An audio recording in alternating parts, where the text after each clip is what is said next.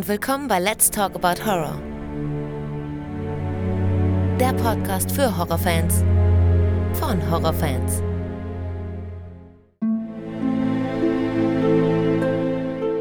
Hallo liebe Leute und willkommen zurück zu einer neuen Ausgabe. Schön, dass ihr wieder mit dabei seid und an alle, die zum ersten Mal reinhören, herzlich willkommen. Heute geht es um einen richtigen Klassiker aus dem Jahre 1987. Wir reden über Clive Barkers Hellraiser. Und ich habe wieder mal das Vergnügen, mit Christian zu sprechen. Bevor es losgeht, habe ich aber noch eine Info an alle da draußen, die Lust auf eine ganz besondere und horrorhafte Veranstaltung zu Halloween haben.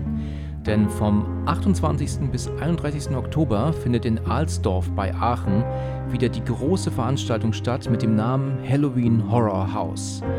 Ebenerdig sowie auch unterirdisch gibt es dort sogenannte Maces, wo hier Grusel- und Horrorfans voll auf ihre Kosten kommen. Um die 120 Scare-Actor und unzählige Requisiten treiben hier Unwesen, um euch eine unvergessliche und spannende Nacht zu bereiten. Drei Stargäste werden auch vor Ort sein für Autogramme und Selfies. Am 28.10. sind Dave Sheridan aus Scary Movie und Felissa Rose von Sleepaway Camp vor Ort und am 31.10. kommt Ross Marquand von The Walking Dead vorbei. Ich werde an dem Tag auch dort sein und ihn um 17.15 Uhr auf der Außenbühne dann interviewen, wo ihr dann auch eure Fragen an Ross stellen könnt. Auf dem Außengelände gibt es mehrere Foodtrucks und Getränkewagen, also für Verpflegung ist auch gesorgt. Am besten schaut ihr einfach mal auf der Website für mehr Informationen vorbei, halloweenhorrorhouse.com. Dort erfahrt ihr alles weitere, Bilder und Videos und Tickets sind natürlich auch noch da, könnten aber irgendwann auch knapp werden. Wartet am besten also nicht mehr zu lange. So, dann soll es jetzt auch losgehen. Hallo Christian. Alex, hi. Hi, schön, dass du wieder mit dabei bist. Ja, das konnte ich mir noch nicht entgehen lassen. Das war beim letzten Mal so ein angenehmes Gespräch. Da dachte ich, ach komm, das freut mich. es gibt noch vieles zu besprechen, da bin ich gerne nochmal dabei. Das stimmt, aber wenn man ehrlich ist, es hat jetzt dann doch wirklich lang gedauert. Ne? Es ist über ein halbes Jahr her, als wir über Don't Breathe gesprochen haben. Das stimmt, aber ich durfte dich ja bei mir noch im Podcast begrüßen. Das ist richtig. Wir haben über Poltergeist gesprochen, ne? ja, da war ich ja etwas überrascht über deine Meinung. Ähm, aber es war ein schönes Gespräch. Ja, das stimmt, das stimmt. Movie Virgins heißt das, ne? Genau, mein Format heißt ja Movie Virgins, wo ich mich mit Leuten unterhalte, die irgendwelche genrerelevanten Filme oder Klassiker noch nie vorher gesehen haben und dann zum Podcast das erste Mal dann geguckt haben. Ja, richtig, genau. Und dann war ja noch, vielleicht erinnerst du dich, dass wir auf Hellraiser und Poltergeist kamen. Und dann war dann noch die Frage, was machen wir wo? Machen wir Hellraiser bei mir und Poltergeist bei dir oder umgekehrt? Ja, dann habe ich dann doch gedacht, machen wir doch Poltergeist bei dir und Hellraiser bei mir. Und ja, und jetzt äh, ist ja auch das schon wieder mehrere Monate her, ne? Und Ja, stimmt. Du hattest mich ja auch noch angeschrieben, dass du dir relativ zeitnah, glaube ich, die Box geholt hast, der ersten drei Filme. Genau, so ist es. Ich habe mir die Box, und das ist auch schon, ich glaube, im April gewesen, die habe ich nämlich bei eBay unfassbar günstig ersteigert für, ich glaube, nicht mal 15 Euro. Ähm, es war allerdings aber auch ein Import, also es war, ist Ah, kein okay. deutscher Ton dabei. Und es ist aber trotzdem dieser Würfel und die sieht schon wirklich gut aus. Und ich habe mich noch geärgert, weil wenn die aus USA kommt und davon war ich ausgegangen, kann ich sowieso nicht schauen. Also nicht zumindest bei meinem DVD-Player, den ich hier habe oder Blu-ray-Player. Und ähm, dann stellte sich aber heraus, das ist aber ein England-Import. Und das kann ich ja gucken hier. Und ist ja der gleiche Regionalcode, ne, was DVD angeht. Und hab aber dann trotzdem die Box jetzt seit April liegen gehabt und jetzt den ersten Teil geschaut. Gestern und heute. Und ich sag dir, es hat nur 37 Jahre gedauert, dass ich ihn gesehen habe. Ich habe ihn zum ersten Mal geguckt jetzt. Und der erste Teil ist mittlerweile gar nicht mehr ab 18, ne? Der ist ja ab 16, ne? Ja, ich bin auch wieder mal schockiert gewesen, muss ich Ich, zugeben. ich war auch überrascht, weil als ich ihn nämlich, ähm, also mich ein bisschen informiert hatte und dann sah, dass es ihn auch ähm, im Stream natürlich gibt und der FSK 16 stand, dachte ich, na super, das ist ja eine schön geschnittene Version. Und dann habe ich aber mich mal ein bisschen umgeguckt im Internet und habe festgestellt, dass die tatsächlich schon vor vielen Jahren runtergestuft wurde, ab 16. Man kann das auf eine gewisse Weise zu einem Zeitpunkt nachvollziehen, aber dann gibt es so ein paar Dinge, wo man denken kann, oh, also das ist schon hart, ne? Also das ist schon wieder großzügig gewesen von der FSK, ne? Also ich bin zufrieden, dass er äh, eben nicht mehr auf der Indexliste ist. Also ein weiterer böser Film, der endlich rehabilitiert worden Ja, ist. das stimmt. Aber, aber äh, über die 16er Freigabe, bin ich bis heute überrascht. Ja, ich auch. Also gerade was das Ende angeht, ne? Da geht es dann schon ordentlich zur Sache nochmal. Ja, auch schon alleine diese, ähm, die erste Sequenz finde ich schon hart. Also ich hätte eine 18er verstanden. Ich finde, heutzutage sollte kein Film mehr auf dem Index sein, aber Ja, ich bin froh, dass er da weg ist. Aber eben die Tatsache, dass sie den wirklich ab 16 freigeben, finde ich, finde ich sportlich. Da hatten sie sehr gute Laune, ja. Ja, auf, auf jeden Fall. Der zweite und dritte Teil ist aber noch immer ähm, ähm, ab 18, oder? Die sind noch immer, Der zweite ist auf jeden Fall noch ab 18 und ich glaube, der dritte auch. ja. Aber ich meine, die sind ja auch alle hart. Also der zweite, der setzt noch mal einen drauf. Okay. Also ich vermute mal, dass sie sich am zweiten orientiert haben Ja. Ähm, und da dann gesagt haben, gut, wenn wir den zweiten ab 18 freigeben, dann wird wahrscheinlich auch der erste ab 16 freigegeben werden können. Hm. Hm. Okay. Ist jetzt aber auch nur so eine Vermutung, keine Okay. Ahnung. Ja, jetzt haben wir es natürlich schon die ganze Zeit gesagt. Wir reden heute über Hellraiser. Ich habe ihn das erste Mal gesehen nach äh, 37 Jahren, die der Film mittlerweile auf dem Buckel hat. Das muss ich mir vorstellen. ähm, also er ist von 87 und äh, ja. Ich, ich sag mal so, ähm, Hellraiser war mit einer der Horrorfilme, die, über, um die ich als Kind natürlich oder als Jugendlicher einen Bogen gemacht habe. Es gab ja so viele Filme, die ja so krass und gruselig und mega waren und böse, dass man die auf keinen Fall gucken konnte. Also von mir selber aus hatte ich das damals gesagt. Und aber ich, ich mag natürlich Horror, aber ich bin jetzt nicht so der, der Fan von so Fantasy-Horror, weißt du? Also so dieses, ähm, wo man halt auch gar nicht versteht, was man sieht, wo die im Drehbuch einfach schreiben können, was sie wollen und, und dann, dann ist das halt einfach so. Weißt du, es wird nicht erklärt, es wird, es macht keinen Sinn, aber es ist halt einfach so, weißt du? Und das ist Ja, hier natürlich ganz stark der Fall. Ne? Also gerade jetzt zum Beispiel am Ende, woher weiß sie, dass sie diesen Würfel so bedienen muss, das kann sie ja gar nicht wissen. Und das sind so Dinge, das wird dann einfach alles sehr, sehr leicht äh, dargestellt. Ne? Ja, also ich glaube, das liegt aber auch an der Buchvorlage des Ganzen, dass Hast sie du das da nicht gelesen, alles das Buch? Ja, ich habe es mal gelesen. Das ist aber schon viele, viele Jahre her. Heißt das eigentlich Hellraiser? Auf, Äh, The Hellbound Heart. Und, und die deutsche Buchvorlage, wie heißt die? Ich glaube sogar auch, die hieß Hellbound Heart. Aha. Oder das höllengebundene Herz. Weil die hätten das doch damals bestimmt umnennen müssen. In den 80er Jahren, halt, da nimmt man ein Buch ja nicht und lässt den englischen Titel. Ne? Das war ja, also das war ja mit Sicherheit nicht so. Wobei, das hätten die ja ruhig machen können, weil Clive Baker, der den Film ja auch inszeniert hat, der hat ja auch das Buch geschrieben. Genau, genau. Aber weißt du, Und- wenn ich daran denke, weißt du, dass 1993 die Erstausgabe von Jurassic Park auf Deutsch damals allen Ernstes Dino Park hieß. Das ist kein Witz, wusstest du das? Ja, ja, ich habe es auch unter Dino Park hier zu Hause stehen. Weil überleg mal, dann haben die das damals in Dino Park umgenannt, weil sie dachten, nein, nee, Jurassic Park können wir das nicht nennen. Das versteht kein Wort Mensch.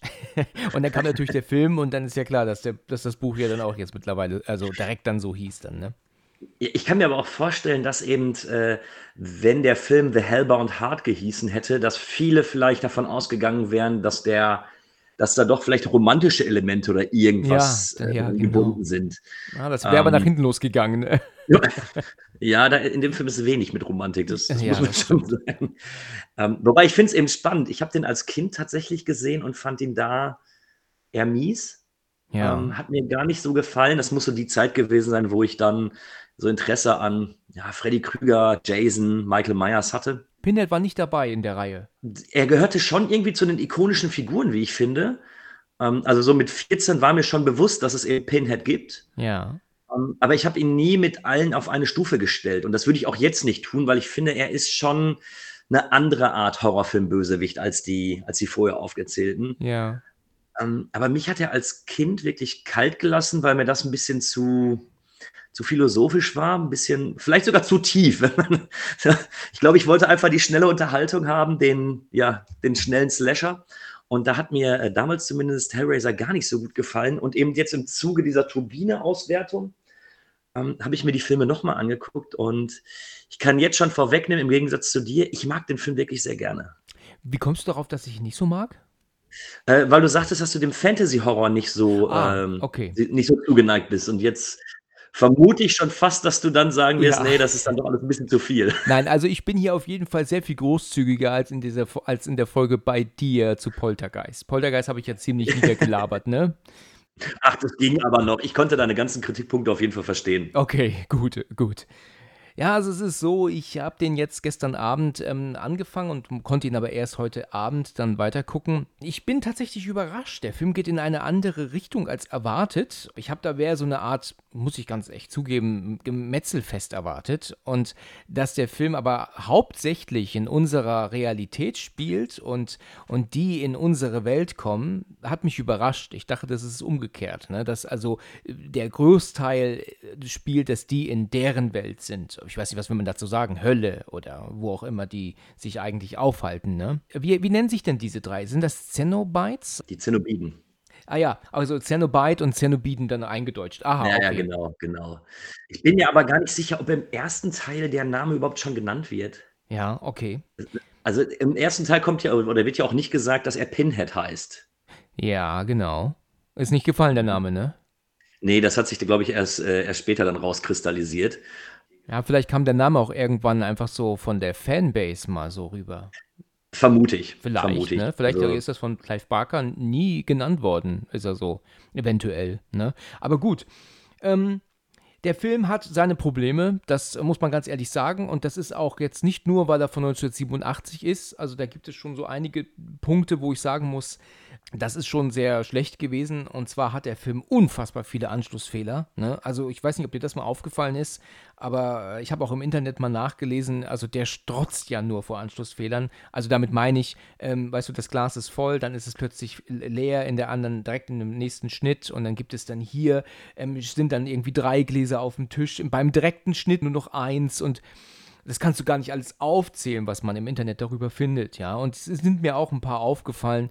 Schnittansatzfehler sind halt auch, du siehst, er steht praktisch direkt ähm, im Türrahmen. Im nächsten Bild steht er dann aber dann drei Schritte weiter vorher. Also da sind schon so einige, einige Fehler. Und da gab es halt wahrscheinlich im Team keinen, der auf diese Continuity geachtet hat. Ne? Da, da wurde wahrscheinlich drauf gespart und das hat dann das zur Folge dann natürlich. Ne? ist interessant, ist mir nämlich gar nicht aufgefallen. Okay, also es gibt einen Fehler und der ist wirklich sowas von unfassbar groß. Also den sieht man eigentlich nur dann nicht, wenn man sich die Augen zuhält. also, Okay, welchen? aber, aber vielleicht hast du ihn ja gesehen und gleich erinnerst du dich. Aber wir kommen ja sowieso dran vorbei. Ne? Ja, da bin ich, da bin ich gespannt. Wenn ich nicht wirklich drauf gestoßen werde, kann ich manchmal darüber hinwegsehen. Mhm. Äh, das macht die Sache nicht besser und äh, ich werde auch jetzt auch nicht sagen, oh ja, das, das, ne, das war damals in den 80ern so. Nee, das darf, das darf zu keiner Sekunde passieren. Ähm, aber ich konnte bei dem Film tatsächlich drüber wegsehen, weil ich glaube, die anderen Sachen mich da eher begeistert haben, dass ich dann sagte, ja gut, okay, lass mal. Ja gut, ich denke mir, dass man auch, äh, wenn man mit sowas groß wird, und das ist ja bei uns äh, der Fall, ist man ja auch ähm, sanfter gestellt. Weißt du, ein Film, der jetzt rauskommt, der Fehler macht, da ist man sofort kritisch und ein Film, mit dem man aufwächst über, über 30 Jahre hinweg, ähm, da, dem vergibt man plötzlich Fehler. Ne? Also wird Hellraiser jetzt 200 Millionen kosten, dann würde ich schon sagen, okay, das darf dann nicht passieren oder da sollte auf jeden Fall noch mal einer drüber gucken. Ja, das ist richtig, das stimmt. Ich bin mir aber gar nicht sicher, ähm, ob, ob der Erfolg von Hellraiser und das, was eben alles danach kam, ob das von den Machern überhaupt so geplant war. Fast schon dieser Überraschungserfolg war, dass sie sagten, ja gut, hier hast du ein paar Millionen und Clive Baker verkauft sich ganz gut, dann soll er da mal einen Film drehen. Und dass dann eben die, die Fanbase beziehungsweise die, ja, der ganze Erfolg, der dann darauf beruhte, eher so eine Überraschung war, wo man dann sagte, oh, da hätten wir vielleicht das eine oder andere dann doch noch verbessern können. Obwohl ich am Anfang sagte, dass ich den Film äh, mehr und mehr zu schätzen lerne und auch äh, von Sichtung zu Sichtung mehr und mehr mag, bin ich bei dir. Da sind auch ein paar Dinge drin, wo ich auch der Ansicht bin, okay, das hätte jetzt nicht so sein müssen oder das hätte man definitiv anders lösen sollen. Ja, ja, genau. Ähm, ich äh, muss dir tatsächlich auch zugeben, dass ich ein bisschen Schwierigkeiten hatte, der Handlung zu folgen. Mich haben diese Rückblenden direkt zu Beginn des Films irritiert. Ja, also äh, oft ist ja so, dass ein Film ja erstmal eine gewisse Zeit läuft, bis man dann mal eine Rückblende sieht. Ich hatte das gleiche Problem, bis ich es dieses Mal bei der Sichtung verstanden habe, dass es gar keine Rückblenden gibt. Wir sehen ja am Anfang äh, einen Mann, es stellt sich ja später raus, das ist Frank, genau. der diesen, die Würfe, äh, diese Box oder die Spieluhr wird sie, glaube ich, auch bezeichnet, ja, irgendwo in, was weiß ich nicht, wo kauft. Und dann ist er ja äh, oben in, oder in irgendeinem kleinen Verschlag, in einem Dachboden, richtig. öffnet den Würfel und wird ja da dann auf bestialische Art und Weise getötet. Richtig, von, weil ja dann von allen Seiten plötzlich diese, diese Ketten kommen mit, mit im Haken, die sich in seine Haut verfangen. Und wir können ja uns ja dann nur vorstellen, was passiert, ne? Also das, äh, ja. Äh, wir sehen es ja dann auch, Ja, als dann richtig. später eben die, als dann eben die ganzen, die ganzen Brocken von ihm dann auf dem Boden liegen und man kann sich ja annähernd vorstellen, was da wo mit ihm passiert ist auf dem Dachboden. Also, Genau. Und als die Sachen verschwinden ja dann, und dann gibt es eben einen kleinen Zeitsprung, ich sag mal so zwei, drei, vier Wochen, in dem ja dann die beiden in das Haus einziehen. Also das Genau. ist am Anfang gar keine Rückblende, aber ich fand es auch nicht ganz so einfach zu, ähm, zu entziffern, wie das jetzt alles zu deuten Du, ist. ähm, das mit ihm jetzt zu Beginn, ähm, ähm, das meinte ich auch gerade gar nicht als Rückblende. Ich meinte das mit, mit der Frau, wenn sie sich nachher an Frank zurückerinnert. Das meinte ich ähm, mit der Rückblende. Ah, okay, okay. Aber gut, würdest du denn sagen, dass diese Szene mit dem Würfel und er wird gekillt in diesem Haus stattgefunden hat? Also ist er in dieses Haus rein, nach oben in den Dachboden und wurde da gekillt und dann wurde dann praktisch von Pinhead alles gesäubert in Anführungsstrichen? War das in diesem Haus oder war das ganz woanders? Ich glaube, also es, er hat diesen Würfel in dem Haus geöffnet. Ja, Ich verstehe es aber immer so, dass eben, äh, wenn die äh, Zenobiten kommen und dann die Opfer dann eben in ihre Welt ziehen, im Übrigen im zweiten Teil wird diese Welt auch noch betreten, ja, vermute ich, dass das so eine Art Zwischenwelt ist. Also er wurde schon auf diesem Dachboden umgebracht oder in die Box gezogen, ja. aber dass dann eben mit so einer Art Fingerschnipsen direkt alle, das ganze Blut, der Leichnam, äh, die Ketten und alles verschwunden ist. Ja. Das, das Ja, okay. Ja, genau. Also wie so eine Art Zwischenwelt, ähm, die halt von einem auf den anderen Moment erscheint, aber auch wieder verschwinden kann. Genau, Ja. und schlussendlich ist es ja auch so, dass ja der Leichnam dann äh, auch unter dem Boden versteckt ist. Ja, richtig, Oder, genau. Oder überlässt. Jetzt stellt sich mir aber nur die Frage, dieses Haus, wo jetzt die beiden Hauptdarsteller kommen, also unsere Julia und Larry, die kommen doch jetzt dort in diesem Haus an, das steht ja leer. Ist das denn ihr Haus und kommen jetzt von irgendwo an oder hatten, haben die das jetzt gekauft? Denn wenn die das jetzt gekauft haben, frisch, ähm, dann ist das, was ist das dann, wie kann dann Larry vorher oben gewesen sein? Also das, das macht ja dann, ah, nee, Frank meine ich, sorry. Das ist, glaube ich, das Haus der Familie gewesen. Das Haus der Familie war das, okay. Genau. Larry sagt nämlich irgendwann, dass er früher hier aufgewachsen ist. Ah, und äh, als sie dann durch das Haus gehen und dort auch in die, in die Küche gehen, wo die ganzen, wo noch Essensreste sind, wo noch die ganzen Besteckteile liegen und alles so ein bisschen versifft und mit Maden voll und so, hat er ja noch gesagt, dass sich vermutlich Frank hier eingenistet hat. Also ich hatte Ah, ja, ja, ja, okay. so betitelt, dass das einfach äh, das Familienhaus ist, vielleicht schon längere Zeit leer steht und Larry dann eben mit seiner Frau sagt, okay, wir ziehen jetzt dorthin, dann können wir unser Leben neu aufbauen. Die scheinen ja eh irgendwelche Eheprobleme zu haben. Also ich vermute eh mal, dass die einfach so einen, so einen Wechsel haben wollten, weil es in der Ehe nicht ganz so optimal läuft, aus Gründen, die ja später noch kommen. Ja, das ist, das ist richtig, ja. Wie äh, findest du ähm, seine Frau, also wie findest du die Julia-Darstellerin? Äh, Überzeugt sie dich, also sowohl vom, vom Schauspiel als auch vom Aussehen her? Oder ist sie fehlbesetzt, deiner Meinung nach? Julia ist eine sehr, sehr unnahbare Frau. Ich finde, das Unnahbare hat die Claire Higgins, äh, Higgins die hat es gut rübergebracht. Ich nehme mir aber später manche Sachen nicht ab. Also sie ist, sie ist für mich eine Schauspielerin, die, die die Unnahbare spielen kann, aber eben nicht die Schockierte. Das heißt, Ja. am Anfang hat es mich weniger gestört. Später bei manchen Szenen auch ihre Transformation, was dann eben noch in der Mitte des Films dann passiert, das konnte ich nicht mehr so gut nachvollziehen. Also da, ich hätte mir ein bisschen mehr gewünscht, aber da, da denke ich mir auch die ganze Zeit, ja, darüber wird wahrscheinlich gar nicht nachgedacht. Hm, okay. Aber weil du auch fragtest, rein optisch, äh, ich kann mich in die Zeit nicht zurückversetzen, als der Film gedreht worden ist. Ja. Da war ich äh, ein Jahr alt und da weiß ich nicht, wie da das, das Bild der Frau war. Also ich kann mir schon vorstellen, dass sie, dass man sie schon in so einer Bar abschleppen würde, wie es dann eben auch im Film passiert. Ja. Sie, ich meine, was halt äh, mir an ihr nicht ganz so gefällt, ist die Art, dass sie so unfassbar blass ist. Also sie ist so blass geschminkt, sehr häufig, auch später in der Bar. Und natürlich hat sie die alte Frisur der 80er Jahre, ne? Das Leute, Ja. wie man heute nicht mehr rumläuft, ne?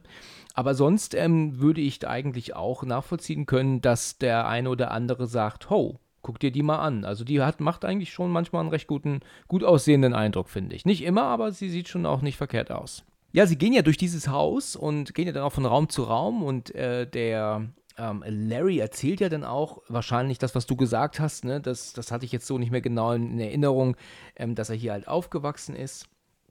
Und äh, dann klingelt ja irgendwann das Telefon und, und Kirsty ruft an. Das ist ja seine Tochter. Möchte sich ja bewerben. Ne? Sie will ja wohl auf, für, für einen neuen Job in die Stadt kommen auch.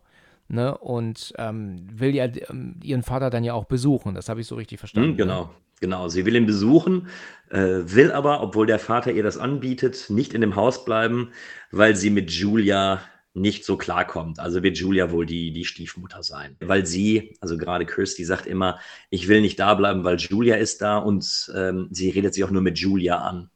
Ja, ich muss ja sagen, dass dieses Haus ähm, ist ja von der, von, vom, vom Look her eine Katastrophe, ne? Also selbst wenn es wirklich sauber wäre, also wirklich richtig schön gewischt, geputzt und so, ist es immer noch eine eine abgefuckte Bude. also sie ist, sie ist wirklich furchtbar. Also äh, da gibt es ja teilweise so Stellen, wo ja die ähm, Decke so richtig schwarz mit fetten Schimmel ist und, und, äh, und überall feuchte Stellen. Also es ist ja ein katastrophales Haus, ja. Ich bin aber auch überrascht, dass die darauf nicht eingehen. Ne? Also, ich meine, dass sie so am Anfang sagt, willst du wirklich hier einziehen? Okay, da könnte man meinen, ja, das ist hier halt einfach nicht gepflegt und sauber genug und einfach alt.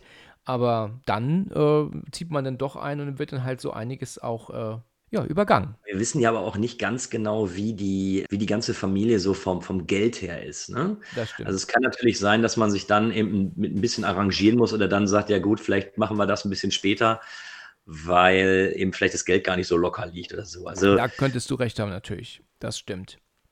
Ähm, Kirsty kommt ja ähm, dann ins Haus rein und äh, quetscht sich ja dann an den ähm, äh, ähm, Umzugshelfern vorbei, die sie natürlich ganz toll finden. Wie findest du Kirsty? Die sieht schon sch ziemlich schlecht aus eigentlich, ne? Okay, das war ein Spaß. ich wollte gerade sagen. Hast jetzt ein bisschen gegrübelt gerade, ne? Nein, das ist, ähm, ich habe Bilder gesehen von ihr, ähm, von jetzt aktuell und auch nochmal äh, von vor zehn Jahren und die Frau sah immer tadellos aus. Also das war immer eine sehr gut aussehende Frau, ihr ganzes Leben lang. Ja, ja. Ich finde die Figur äh, Christy auch sehr, sehr interessant, weil sie, ähm, äh, sie verhält sich auch überhaupt nicht so, wie, wie sich einfach Frauen oder Teenager in 80er Jahre Horrorfilm verhalten haben. Sie ja. ist ja doch schon ziemlich, ziemlich resolut in dem. Auch bei dem Essen lernt sie da ja jemanden kennen und dann ist auch direkt klar, sie flirtet mit ihm äh, und sie nimmt ihn auch mit nach Hause. Von ihr geht die Initiative aus und sie ist im Endeffekt diejenige, die äh, sich scheinbar ihrer, ihrer sexuellen Vorlieben doch sehr, sehr sicher ist. Und das finde ich einen ganz interessanten Kniff, weil das so gänzlich anders ist, als es die anderen Horrorfilme zu der Zeit gemacht haben.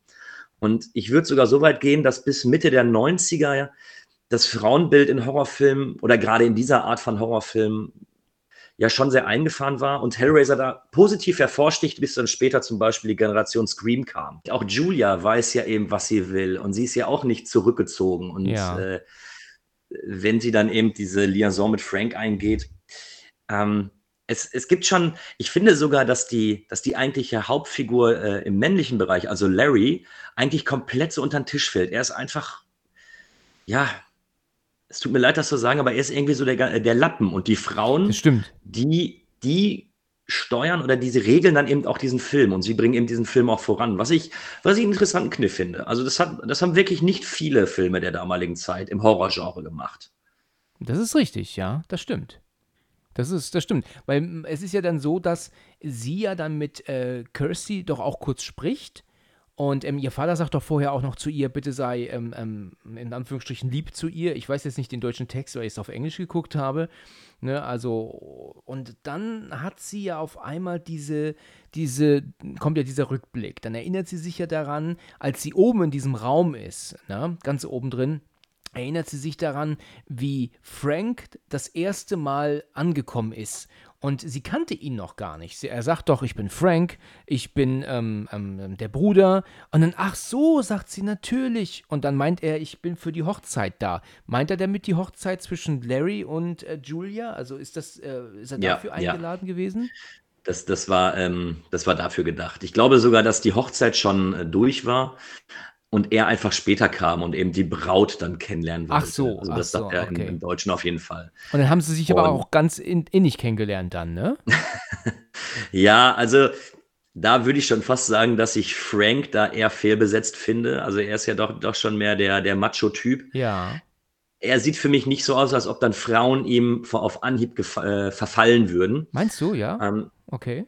Also ich weiß es nicht. Ich, wie gesagt, 1987 war ich ein Jahr alt. Ja. da, da kann ich das nicht so genau betiteln. Aber jetzt so, wenn du ihn heute guckst, finde ich schon, dass diese, dass Julia Frank direkt verfällt, ist ein bisschen überstürzt. Ja. Was ich aber sehr, sehr interessant finde, ist einfach dieser, die beiden Seiten. Also wir haben einmal Larry, so der, der Gute, der Vorsichtige, der Fürsorgliche.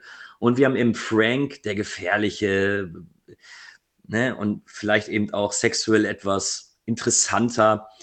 Und das ist mehr so, so eine, ja, fast schon wie so eine Hell-Dunkel-Situation ist, dass sich äh, Julia zwischen der, zwischen der guten Seite und der bösen Seite schon fast unterscheiden muss, wenn es um die beiden Männer geht. Ja, das, das stimmt, ja. Richtig.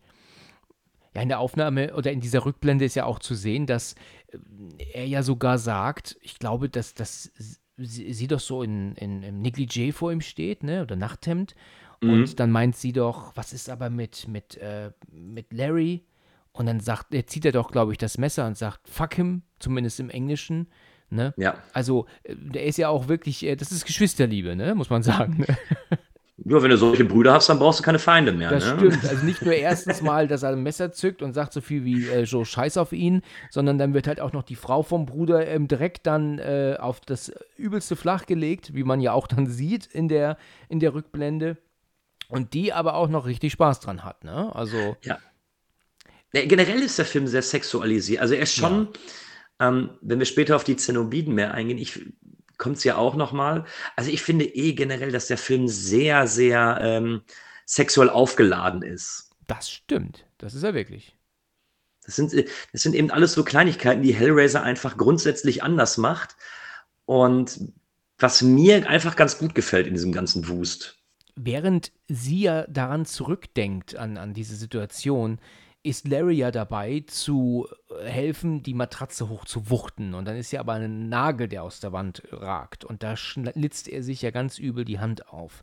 Und er kann ja kein Blut sehen und kommt dann oben bei Julia an und wie so eine, naja, in gewisser Weise wie so eine Trantüte tappt er dann da rein und sagt, ich werde bewusstlos, ich fall gleich um und was er da so quakt, ne? Und gut, ich meine, wir waren alle schon mal verletzt, ne? Wir, wir, klar, da, da geht es uns nicht, nicht top, ja. Aber das ist schon, er ist ja schon sehr memmig dargestellt, oder? Das, das meine ich, das meine ich. Larry ist wirklich irgendwie, er ist so ein Lappen. Ja, du hast es gerade schon gesagt und das stimmt. Das, er solle aber auch darstellen. Ne? Er, genau, also auch gar nichts gegen Andrew Robinson. Also ich mag ihn als äh, Schauspieler. Ja. Ähm, ich finde es Ja. immer ganz nett, ihn zu sehen. Ich finde ihn jetzt nicht herausragend gut, aber ähm, für die Rolle ist er natürlich super besetzt, weil wenn du dir Julia und Larry anguckst, ja. so richtig zusammenpassen tun die nicht. Nee, absolut nicht. Das stimmt, ja. Das, das, Aber das zum ist- Thema Nagel, da habe ich mir nur gedacht, oh, der sieht aber wirklich wie eine fiese Wunde aus. Also, Ja, das stimmt. Da hat man schon äh, so die Augen zusammengekniffen, als man das gesehen hat, ne? ja, ja.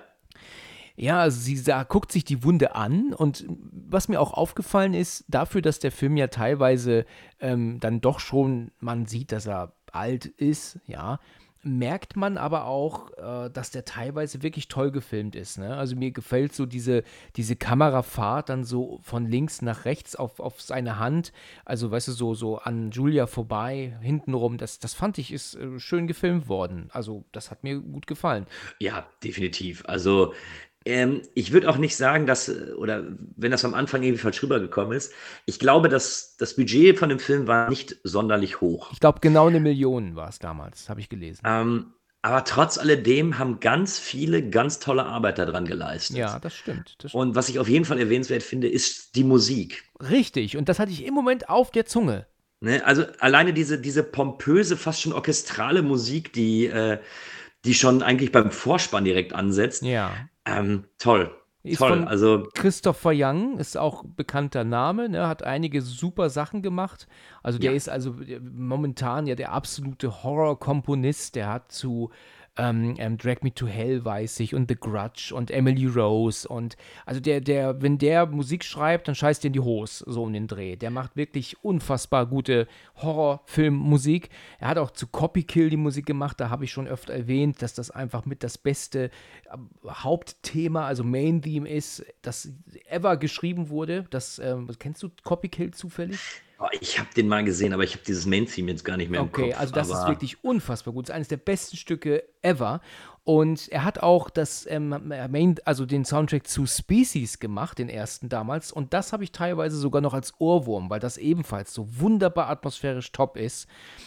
Und ähm, ja, also Christopher Young ist mit Ja. einer der besten Komponisten. Und äh, ich glaube, der Dennis hat mir auch erzählt neulich, dass der in Hellraiser ähm, gute Musik gemacht hat. Und ja, ich kannte ihn noch nicht, aber jetzt habe ich es gehört und kann es halt zu, zustimmen. Man hört es auch raus. Also, Also ich muss schon sagen, seine, seine Liebling, ich glaube, sein Lieblingsstück, wenn ich mir so seine Filmografie angucke, äh, ich finde, der hat für Sinister ganz, ganz tolle oh, Musik Sinister gemacht. hat Also, er auch gemacht, genau. den habe ich mir vor kurzem nochmal angeguckt und da habe ich äh, alleine die Musik und Ja. die Musikzusammenstellung dort finde ich so grandios. Ja, dass, ich habe den neulich ja auch besprochen mit Dennis. Es ist aber jetzt ein anderer Dennis, als der, von dem ich eben gesprochen habe.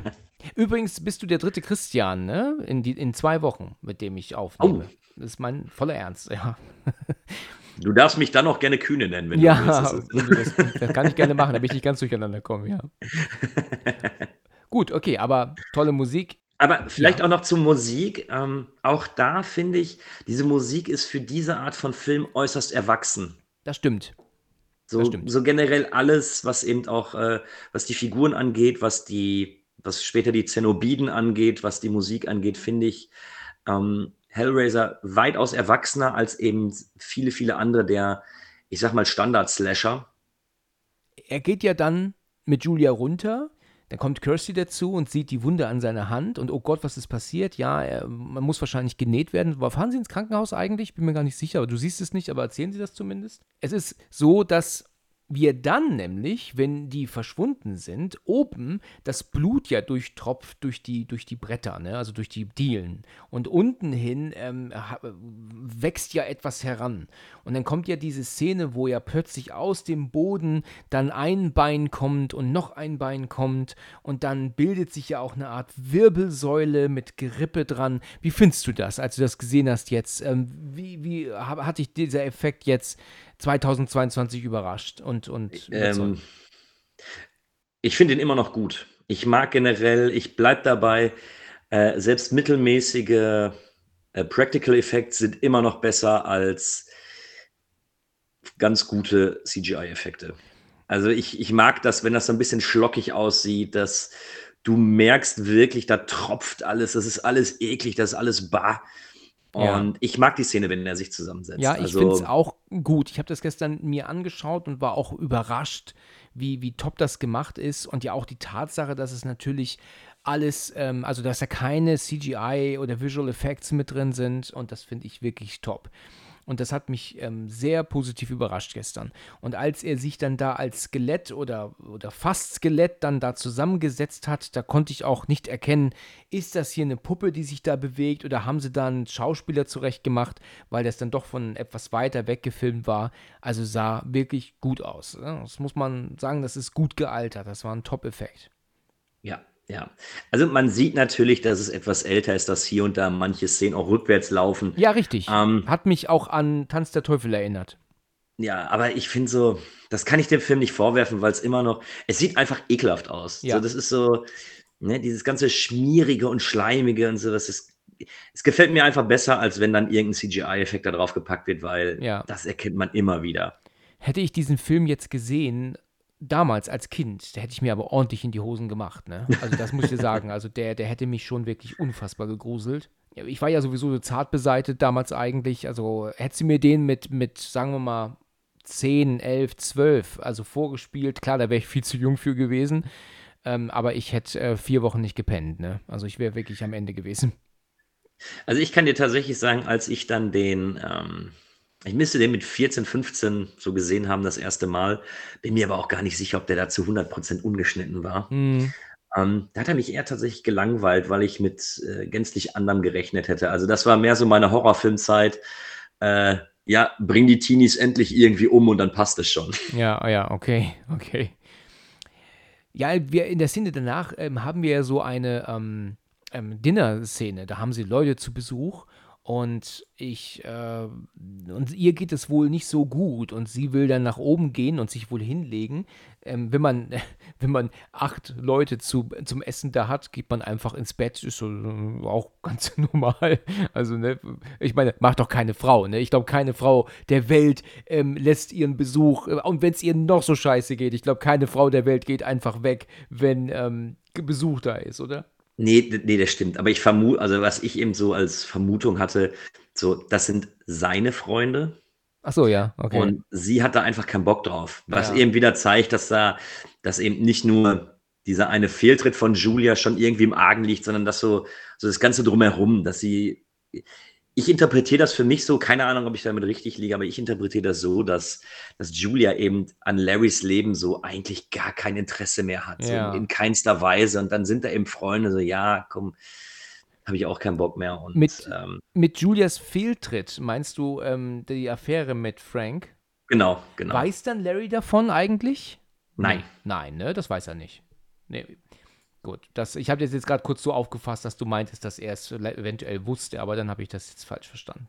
Nee, nee, nee. Also ich hatte nicht das Gefühl, dass er es wusste. Ja. Ähm, aber ich, ich meinte jetzt eben, äh, weil wir ja vorher schon drüber gesprochen haben, dass ich vermute, dass da die, die Ehe eh ein bisschen, ein bisschen kaputt ist. Richtig, ja. Ähm, ich glaube, sie hat, sie hat einfach gar keinen Bock auf den. Ja. Sie geht ja dann nach oben und da ist auch da, was ich meinte, wenn du dir da mal oben das obere Stockwerk, die, die Decke anguckst und die Wände, ne, das ist alles sowas von, von, von vergilbt und verschimmelt und abgeranzt und boah, also das ist eher so eine Bude, wo du, wo man also wirklich äh, ähm, ähm, Reis ausnehmen würde sofort. Aber gut, du hast es ja gerade schon gesagt, das ist ähm, eine andere Zeit gewesen und, und ist natürlich auch eine Kostenfrage, logischerweise, ja. Klar, natürlich. Ja, aber äh, schön ist das Haus nicht. Nee, also das ist es wirklich nicht. Und dieser Raum, wo sie ja dann jetzt wieder reingeht, weil sie sich ja irgendwie hingezogen fühlt, wieder zu diesem Raum, ähm, dem macht sie auch die Tür zu und auch die ganze Tür ist ja so verschimmelt von, von innen.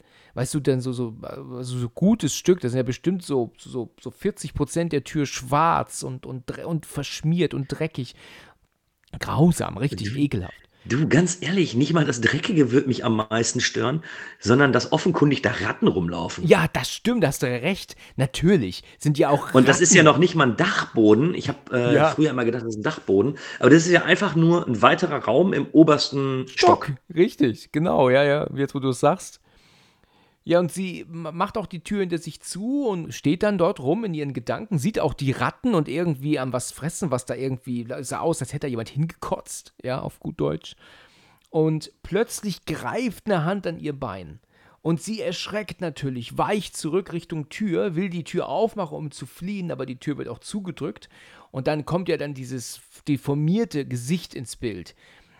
Sag mal, ist das eigentlich Anim Animatronics oder sowas? Oder ist das wirklich, ähm, wenn du jetzt nur von dem Gesicht ausgehst, eine, ein, ein Schauspieler? Das ist ein Schauspieler. Ist es so, ja? Wahnsinn, wenn die den zurecht gemacht haben, oder? Also die haben sich, äh, das habe ich aber äh, auch nur gelesen, dass die, dass sich Clive Baker für die Inszenierung hatte sich extra eine Autopsie angeguckt, Ja, okay, ja. Um sich eben äh, etwas mehr oder etwas mehr damit auseinanderzusetzen, wie jemand aussieht, der gehäutet ist, weil Ja, bisher ist ja Frank nur ja Muskelgewebe, ne? ja. Nee, wobei da ist er ja noch, das ist ja noch mehr so ein saftiges Skelett eher, ne? Ja, so Muskelgewebe sieht man, glaube ich, noch nicht. Das ist eher, wie du sagst, schön sagtest, saftiges Skelett.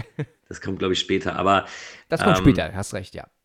Aber ich meine auch, dass da ein Schauspieler drunter war. Also zumindest wieder, wie der sich so nach vorne bewegte, das sah schon gut aus. Würde Ja. mich, würde mich auch nicht wundern, wenn das zum Beispiel äh, jemand war, der zum Beispiel äh, amputiert war. Ja, das hab, hatte ich mich auch so im Kopf, weil ähm, als er nämlich dann auf die Kamera praktisch so, so nachkriecht, weißt du, also als er der, der Kamera so nachkriecht, dann ist das noch eigentlich eine recht kleine Person ohne Beine und ähm, aber auch so immer im Dunkeln gehalten, ne, dass du kein Gesicht sehen kannst. Und das könnte tatsächlich, wie du gerade sagtest, jemand ohne Beine gewesen sein, ne, den sie so zurechtgemacht haben, der dann da so lang gekrochen ist. Ne? Ja, also es ist ja so, dass er dann ja auf dem Boden kniet und sagt, sieh mich nicht an. Ja, guck nicht. Und dann dreht sie sich weg und dann sagt er, ich bin's, Frank. Und dann kann sie es kaum glauben und sagt, das gibt's doch gar nicht. Dann doch, ähm, das, das Blut hat mich zurückgeholt, meint er ja auch, ne? Ja, genau. Ja, und dann, äh, sie kann es gar nicht fassen. Und Kirsty kommt nach Hause und geht nach oben ins Bad und macht sich fertig. Und dann steht ja auch Julia dann an der Treppe. Und ähm, ja, und, und Frank ist ja dann auch, ähm, guckt ja dann durch diesen Schlitz und beobachtet die. Dann fragt sie auch, ist alles in Ordnung? Ja, ja, ist das alles okay? Und dann ist ja aber wohl auch dieser Freund da von Kirsty, mit dem sie ja dann zusammen weggehen will, ne? Genau, genau. Aber sie ist schon irgendwie das, angetrunken so leicht, ne? Habe ich das Gefühl gehabt, dass sie vorher. Ja, das ist ja die Szene, die ich gerade meinte. Ich finde es ganz schön, dass, äh, dass Kirsty eben sie übernimmt ja irgendwann die Initiative. Er sagt ja dann, pass auf, ich äh, bringe dich nach Hause. Ja. Und sie übernimmt ja das arge Flirten und zieht ihn ja dann auch an sich, um ihn, um ihn zu küssen. Ja.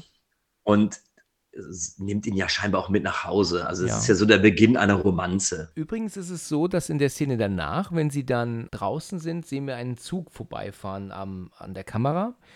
Was übrigens dann zeigt, dass der Film in England gedreht wurde da war dieser Zug ähm, wo nicht existiert in den USA, weil er soll ja in Amerika spielen, oder? Ne? Also zumindest ähm, habe ich das gelesen und dass dieser Zug, der allerdings jetzt hier zu sehen ist, eindeutig zeigt, dass es in England ist und nicht in Amerika. Aber wird definiert, wo der spielt? Also für mich war es immer so, dass es, äh, also es könnte überall spielen. Ja, irgendwie ja. Ne? Ich habe jetzt auch nichts gesehen, wo ich irgendwie der Meinung sein musste, das ist USA oder es ist nicht England, indem man zum Beispiel jetzt Autos sieht, die jetzt, äh, wo, das, wo der Fahrer halt links sitzt. Ne? Aber ich habe halt gelesen, dass der wohl in den USA angesiedelt sein soll und ist aber eine britische Produktion, ja, und deswegen haben ja auch äh, die, äh, die meisten britischen Akzent, ja, die meisten Darsteller. Und es sind ja auch Briten. Also Julia Darstellerin ist eine Britin und auch der Larry Darsteller ist Engländer. Also es sind ja wirklich viele Engländer auch, die dabei sind, ja. Deswegen ähm, verstehe ich auch nicht, warum der nicht halt einfach denn in England spielt, ne? Also kann ich ja nicht so ganz äh, nachvollziehen. Wie gesagt, für mich ist der Film irgendwie losgelöst von, von allen Orten so. Der könnte rein theoretisch überall spielen. Ja, okay, wenn es Amerika sein soll, kann, kann gut möglich sein. Ich kann es nicht sagen. Ja, sie sind ja dann, ähm, laufen dann ja dann runter die Treppe ne, zu diesem Bahnsteig, wo ähm, das ist das, was du gerade wohl erwähnt hast, ne, wo sie sich dann da gegenüberstehen und, und genau. ja auch küssen. Ich muss sagen, das ist tatsächlich eines der, der interessantesten Kussszenen seit langem, die ich gesehen habe, weil es nicht gleich so dieses Haut drauf ist, weißt du, dieses ähm, komm her und los geht's, wie man es halt eigentlich immer sieht. Es ist so dieses erst ein kurzer, dann noch ein zweiter kurzer und dann lassen sie erst so los, weil das, das sieht man ganz selten so. Ich habe das noch nie gesehen eigentlich, muss ich sagen. Das fand ich mal ähm, ganz nett gemacht. Nur wie die Kamera dann so wegfährt, sieht man halt, dass sie in der absoluten ekelhaftesten Ecke hocken, wo man hocken kann, für den ersten gemeinsamen Kuss. Ja, das ist so, das ist halt so, so wie so eine, so eine B-Ebene, weißt du, auf der, aber so richtig abgefuckt, also dreckig. Also würde mich nicht wundern, wenn sie auch in irgendeiner Hundepisse stehen gerade. Aber ist das nicht dann zum Beispiel auch so ein Punkt, der irgendwie den Film etwas nahbarer macht und vielleicht auch ein bisschen, bisschen mehr ins Jetzt äh, katapultiert, weil du hast vollkommen recht, die stehen eben unter so einer, ja, ich denke mal, das ist so eine Unterführung unter genau. Gleisen durch oder so. Ich vermute, also ich habe, glaube ich, noch keine Unterführung gefunden, die nicht nach Pisse riecht. Tut mir leid, das zu sagen, aber. Ja, hast du recht. Zumindest, ähm, zumindest wenn du an so abgelegenen Bahnsteigen dich aufhältst, ne? Nee, also, auch in den Bekannten. Also da Okay. Ich komme aus dem Ruhrgebiet, was soll ich sagen? Das ist. okay, gut. Dann, ja, ich, ich erinnere mich daran, dass ich mal in, ähm, ich, ich sag's jetzt einfach mal, in Hürth war ich mal am Bahnhof, ne? Das ist ja bei ja. Köln. Und da gibt es dann hintenrum auch noch so ein Gleis. Und, und wenn du da lang läufst, also das war schon wirklich äh, nicht so schön. Also da würde ich ähm, nicht so gerne alleine rumlaufen und erst recht dann nicht am späten Abend, weil dieses hintere Gleis war sowas von, von, von weit hinten und dann diese Unterführung da. Also das hat mir, da musstest du auch so mehrere Treppen hochsteigen, die auch um Kurven gingen und du konntest nie sehen, was dich um diese Kurve erwartet. Ne? Also das hat mir ähm, nicht so gefallen dort. Also das war furchtbar. Und denk dran, man kann sich den, man kann sich den Punkt für den ersten Kuss manchmal eben nicht aussuchen. Ne? Das stimmt, das ist richtig, das ist richtig, genau. Also, wir sind ja dann bei, bei Julia und Larry zu Hause wieder und die beiden ähm, liegen im Bett. Er pennt, sie ist wach und natürlich mit den Gedanken oben, ja, weil er ja oben da rum vegetiert und, und gammelt. Ist ja klar, dass sie da nicht pennen kann, hat aber natürlich gleichzeitig wieder diese, diese Rückblende, diese Erinnerung daran, wie er sie hoffnungslos ähm, genommen hat. Und dann sind wir aber wieder bei Kirsty, die einen Albtraum hat, so einen ganz fiesen Albtraum, wo sie da ähm, irgendwie so eine, ich weiß nicht, so ein Bett, was mit Federn bedeckt ist, aber darunter liegt wohl jemand und wird halt immer blutender, blutender und blutiger und so, ne? Und da, weißt du, was das, was das äh, sagen soll? Deutet das schon auf irgendwas hin? Äh, ja, ich glaube schon. Also ich hatte so ein bisschen das Gefühl, sie ruft ja, ruft sie nicht dann auch direkt ihren Vater an, um zu fragen, ob alles in Ordnung ist und äh, Genau. äh, wie es ihm geht. Also ähm, manche Szenen finde ich kryptisch. Ich finde es auch irgendwie kurios, dass es da äh, zwei oder drei Szenen in dem gesamten Film gibt, die völlig kontextlos einfach gezeigt werden. Und zwar ist es, glaube ich, einmal das Öffnen einer Rose Ja, das stimmt. und einmal den, den, den Tropf, wo eine farblose Flüssigkeit drin ist, wo dann von unten Blut reingepumpt wird, was ja komplett kontextlos einfach gezeigt wird. Ja, hast du recht, ja. Ich denke mal, das soll dann irgendwie darstellen, dass sie schon in den Bann gezogen worden ist oder irgendwie spürt, dass dort etwas ist. Also im zweiten gibt es eben die Albträume. Ähm, das wird im zweiten eben dann etabliert, dass äh, weil Kirsty vom, ja, eben vom Pinhead und vom Würfel in, in Beschlag genommen worden ist, hat sie eben Albträume, sieht Tote und und und. Äh, da macht es Sinn, aber jetzt im ersten Teil, glaube ich, ist es. Ich habe ich hab fast Angst, es zuzugeben, aber ich hatte so ein bisschen das Gefühl, ich muss jetzt schon mal einen Effekt zeigen, weil Ja. bis jetzt ist ja noch nicht ganz so viel passiert. Ja, ja, okay, okay. Die Kirsty, die ist aber auch dann bei ihrem jetzigen Freund dann aber auch bei über Nacht, ne? Deswegen ruft sie ja ihren Vater an. Also sie wird ja dort jetzt wohl übernachtet haben, ne?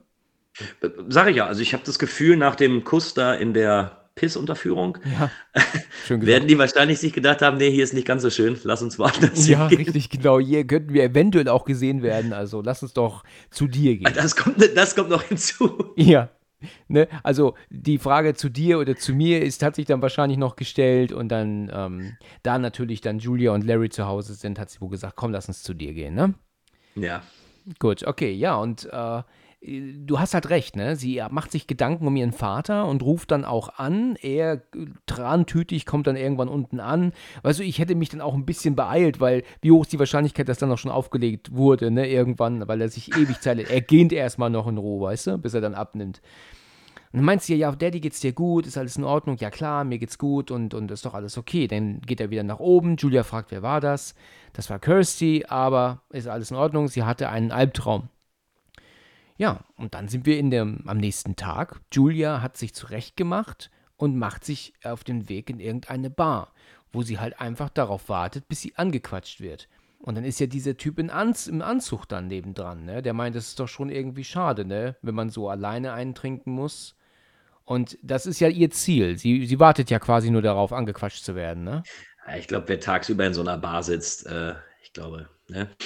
Ach, meinst du, ist das der, ist das dann so die, äh, Ja, ich glaube, also das wird ja häufiger so in den alten äh, 80er Jahren Filmen gezeigt, dass äh, so, wenn man tagsüber dann irgendwo in so einer Bar sitzt, das sind dann meist irgendwelche Bars, wo dann Leute hingehen, die, die vielleicht so ein Abenteuer suchen. Also ich glaube schon, dass sie sich dessen bewusst war, wenn sie da hingeht, wird sie sehr wahrscheinlich auch die Möglichkeit bekommen, äh, jemanden mit nach Hause zu nehmen. Ja, das stimmt. Da muss, das ist halt so der Vorteil, den Frauen haben, ne? Gut aussehende Ja. Frauen müssen da nicht lange warten. Ein gut aussehender Mann sogar, selbst als gut aussehender Mann, glaube ich, hast du da vielleicht erst deine Probleme, weil du ja nie so genau Ja. weißt, ähm, ähm, kannst du da jetzt wirklich anquatschen und, und äh, ich glaube, das ist als Frau immer leichter. Ja, glaub, ich glaube aber auch, dass es heute generell viel, viel schwerer wäre. Also Ja, das stimmt auch. Ich glaube, ja. sowas wird es nicht mehr geben. Aber was ich noch mal, äh, was ich dich noch mal fragen wollte. Äh, Ich sagte ja am Anfang, dass mir die, die kalte Julia, das hat die Claire Higgins ganz gut gespielt.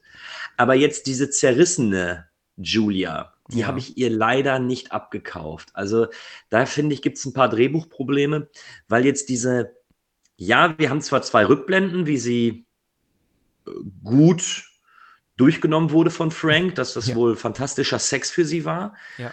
Aber nur weil ich jetzt mit einer Frau zwei, drei, viermal guten Sex hatte, bin ich nicht zwangsläufig bereit zu sagen, ja, ich bringe jetzt dafür Leute um. Ja, das stimmt. Das, das stimmt, ja. Und ich finde auch, dass diese Zerrissenheit, die, die irgendwo in dem Charakter Julia ja noch, ja noch vorhanden ist und sich sicher erst später beim dritten oder vierten Mord dann legt, das finde ich, bringt sie nicht so gut rüber. Also, wenn du eine bessere Schauspielerin dort gehabt hättest, die ein bisschen mehr Profil hätte, die hätte es, glaube ich, besser rübergebracht, weil mir fehlte so ein bisschen dieser innere Zwist, weil ich mir einfach nicht vorstellen kann, dass man, egal wie verliebt man ist, einfach sagt, okay, ich bringe jetzt wahllos Menschen um. Ja, das stimmt, ja. Und dann hängt er ja auch noch als, als Gerippe oben im Raum. Das kommt ja noch dazu, ne? Ja, ja, das, das hat sie übrigens auch sehr, sehr cool aufgenommen, ohne das zu hinterfragen, sondern einfach, nee, ich komme aus der Hölle und äh, ich bin jetzt hier gerade so ein saftiges Skelett und äh, bring mir bitte Blut. Ja, nee, okay, genau. mache ich. Da muss ich leichte Abstriche bei dem Film machen, weil das finde ich nicht wirklich gut umgesetzt. Also ja. dieses, da fehlt so ein bisschen die, die Tiefe der Figuren oder vielleicht auch eben so, so innere Monologe, innere Zwistigkeiten, die in einem Roman einfach viel, viel besser ausgearbeitet werden können. Ich finde diese Szene, die danach in einem durchgedreht wurde, wirklich gut, wenn sie jetzt mit diesem ähm, Mann aus der, aus der Bar zu Hause ankommt. Die ist ja wirklich dann ohne Schnitt gedreht, wie sie dann ja eigentlich gar nicht Interesse hat, weißt du, an ihnen und er dann sie ja dann so anmacht und dann wird er ja auch ganz kurz aggressiv, ne? So, du, du, du tust doch jetzt nicht deine, deine Meinung plötzlich hier ändern, so um den Dreh und direkt dann, oh, sorry, sorry. Und das ist so in einem durchgedreht und das fand ich wirklich gut gemacht. Und dann ist es so, dass sie aber dann sagt, doch, doch, komm, komm, äh, gehen wir nach oben. Und dann führt sie ihn ja tatsächlich in diesen abgefuckten, ekelhaften Raum. Und er meint dann, hier ist ja gar kein Bett. Und dann sagt sie, nee, wir brauchen doch kein Bett. Also ich mochte immer lieber den Boden. Weißt du, und wenn du dir mal das anguckst, dieses Zimmer, Ganz ehrlich, wie scharf, ehrlich, muss er jetzt sein, dass er so das Gehirn ausschaltet, mit ihr in diesem verranzten, ekelhaften, weißt du, die Fenster mit Zeitung zugeklebten Raum, ähm, ähm, da jetzt auf dem dreckigen, kalten, harten Holzboden zu vögeln. Also, da muss er doch mal so ein bisschen den, den Kopf einschalten, oder? Ja, also das ist schon, also wirklich, das ist schon wirklich ganz äh, ähm, weit hergeholt. Ich würde behaupten, dass ich in meinem Leben, also ich habe noch nie in so einem versifften Raum mit einer Frau geschlafen, aber ich würde auch sagen, dass ich schon vielleicht nicht ganz so kluge Entscheidungen getroffen hat, weil nicht mehr mein Gehirn gedacht hat. ja. ja, okay, gut, okay. Das kann gut sein. Das Hirn hat bei jedem mal ausgesetzt, irgendwann mal von uns. Ne? Das können wir, glaube ich, alle unterschreiben. Ich habe das gestern gesehen, habe gedacht, nein, das kann doch nicht sein Ernst sein, dass er das halt wirklich so hinnimmt.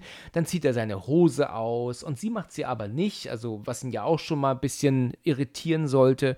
Und dann kommt sie aber auf ihn zu und dann kommt er ihr näher und dann merkt sie, merkt er aber, dass sie es gar nicht wiedergibt. Also sie erwidert es ja auch nicht. Dann meint er dann auf einmal, Moment mal, ich merke gerade zu viel getrunken, muss noch mal kurz auf Klo. Und dann baumelt er ja so ein bisschen, also man merkt, dass er angetrunken ist dann. Und dann ist die Tür aber nicht, geht nicht auf. Ja, hast, hast du die verschlossen?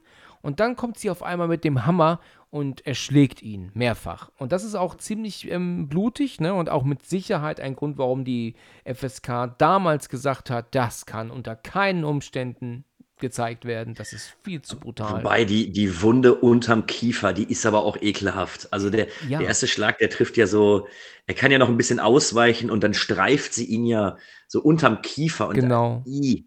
Ja, das ist schon eklig. Er fällt ja so direkt vor die Kamera, ne? Also vors Objektiv. Ja, er steht ja erst noch. Er steht ja erst noch und dann rennt sie doch zu ihm hin genau. und haut ihr dann, äh, haut ihm dann den Hammer nochmal auf den Hinterkopf. Ähm, oh, ja, das, das sieht fies aus. Ja, das sieht fies aus. Er, er, er landet dann vor ihr sie lässt den Hammer fallen. Sie ist blutbeschmiert und im ersten Moment ähm, wirkt sie auch recht begeistert von dem, was sie gemacht hat jetzt. Also, ne, sie hat so ein kleines bisschen so diesen, ach, was habe ich das gut gemacht.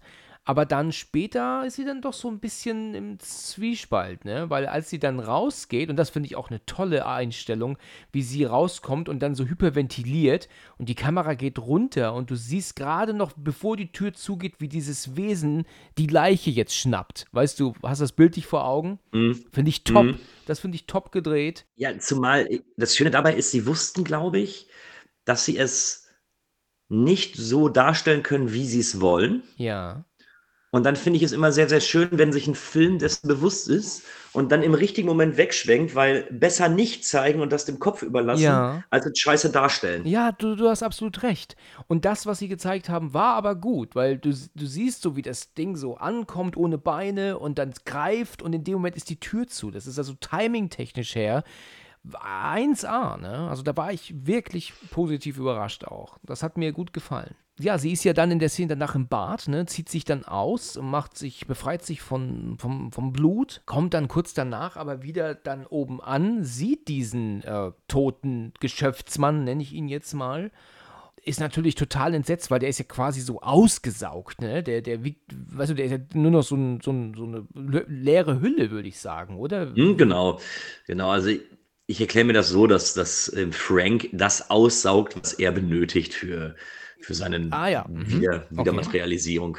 Ja, genau, gut gesagt.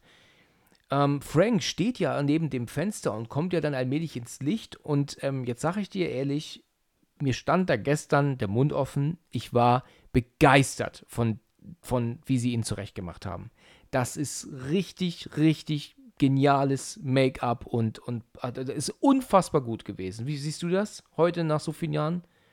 Ja, also da finde ich sogar die, die Effektarbeit im zweiten Schniff besser, weil es da eine ähnliche Szene gibt, wo Ja. auch ein, äh, also jetzt ist es ja mittlerweile so, dass er ja wie so ein Gehäuteter aussieht. Ne? ja, richtig. Jetzt ja hat auch dieses Muskelgewebe, ne, was du eben schon erwähnt hattest, ja. das Muskelgewebe noch und äh, das, äh, was ein bisschen schade ist, ich hätte es noch ein bisschen schlockiger gewünscht, so dass es noch so ein bisschen saftiger ist oder Ja. so. Aber das ist aber auch wirklich Meckern auf so hohem Niveau. Das stimmt, das stimmt. Das, das kann ich dem Film nicht übel nehmen. Also, das ist alles super gemacht und wir müssen uns immer noch darüber unterhalten. Wir reden gerade mal von einer Million Dollar. Ja, was, was tatsächlich nicht so ganz passt, finde ich, ist nichts gegen, gegen den britischen Dialekt. Ich mag den, mag den wirklich gern, ja, aber dass dieses ähm, Wesen, ne, dieses ähm, gehäutete Wesen da steht, aber dann British English spricht, also im Original natürlich, das nimmt einem so ein bisschen raus, ne? Also da, der, dieser Dialekt, dieser Dialekt zu diesem Bild, was du siehst, passt halt irgendwie nicht. Ne? Also, ich habe ihn mir jetzt äh, für, den, äh, für die Aufnahme hier habe ich mir auch nochmal auf Englisch angeguckt. Ja. Ich habe ihn aber vorher auf Deutsch gesehen, also Ja. so die ersten Male. Und muss sagen, dass mir äh, die deutsche Synchro, insbesondere von Frank, so ein bisschen besser gefällt. Da wirkt er auch irgendwie kerniger und männlicher. Ja, okay.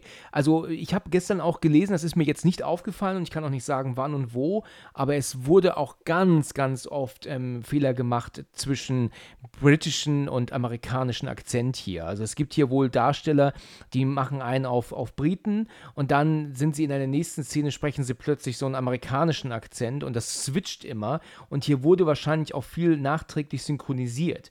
Ne? Also auch im englischen Original meine ich jetzt. Da wurden wohl Aufnahmen nochmal nachgesprochen. Und da hat sich dann halt auch wahrscheinlich das Nachgesprochene war dann Ami und das Original, was sie aber auch belassen haben, manchmal war dann der Brite. Und deswegen hast du dann unterschiedliche Dialekte in unterschiedlichen Szenen.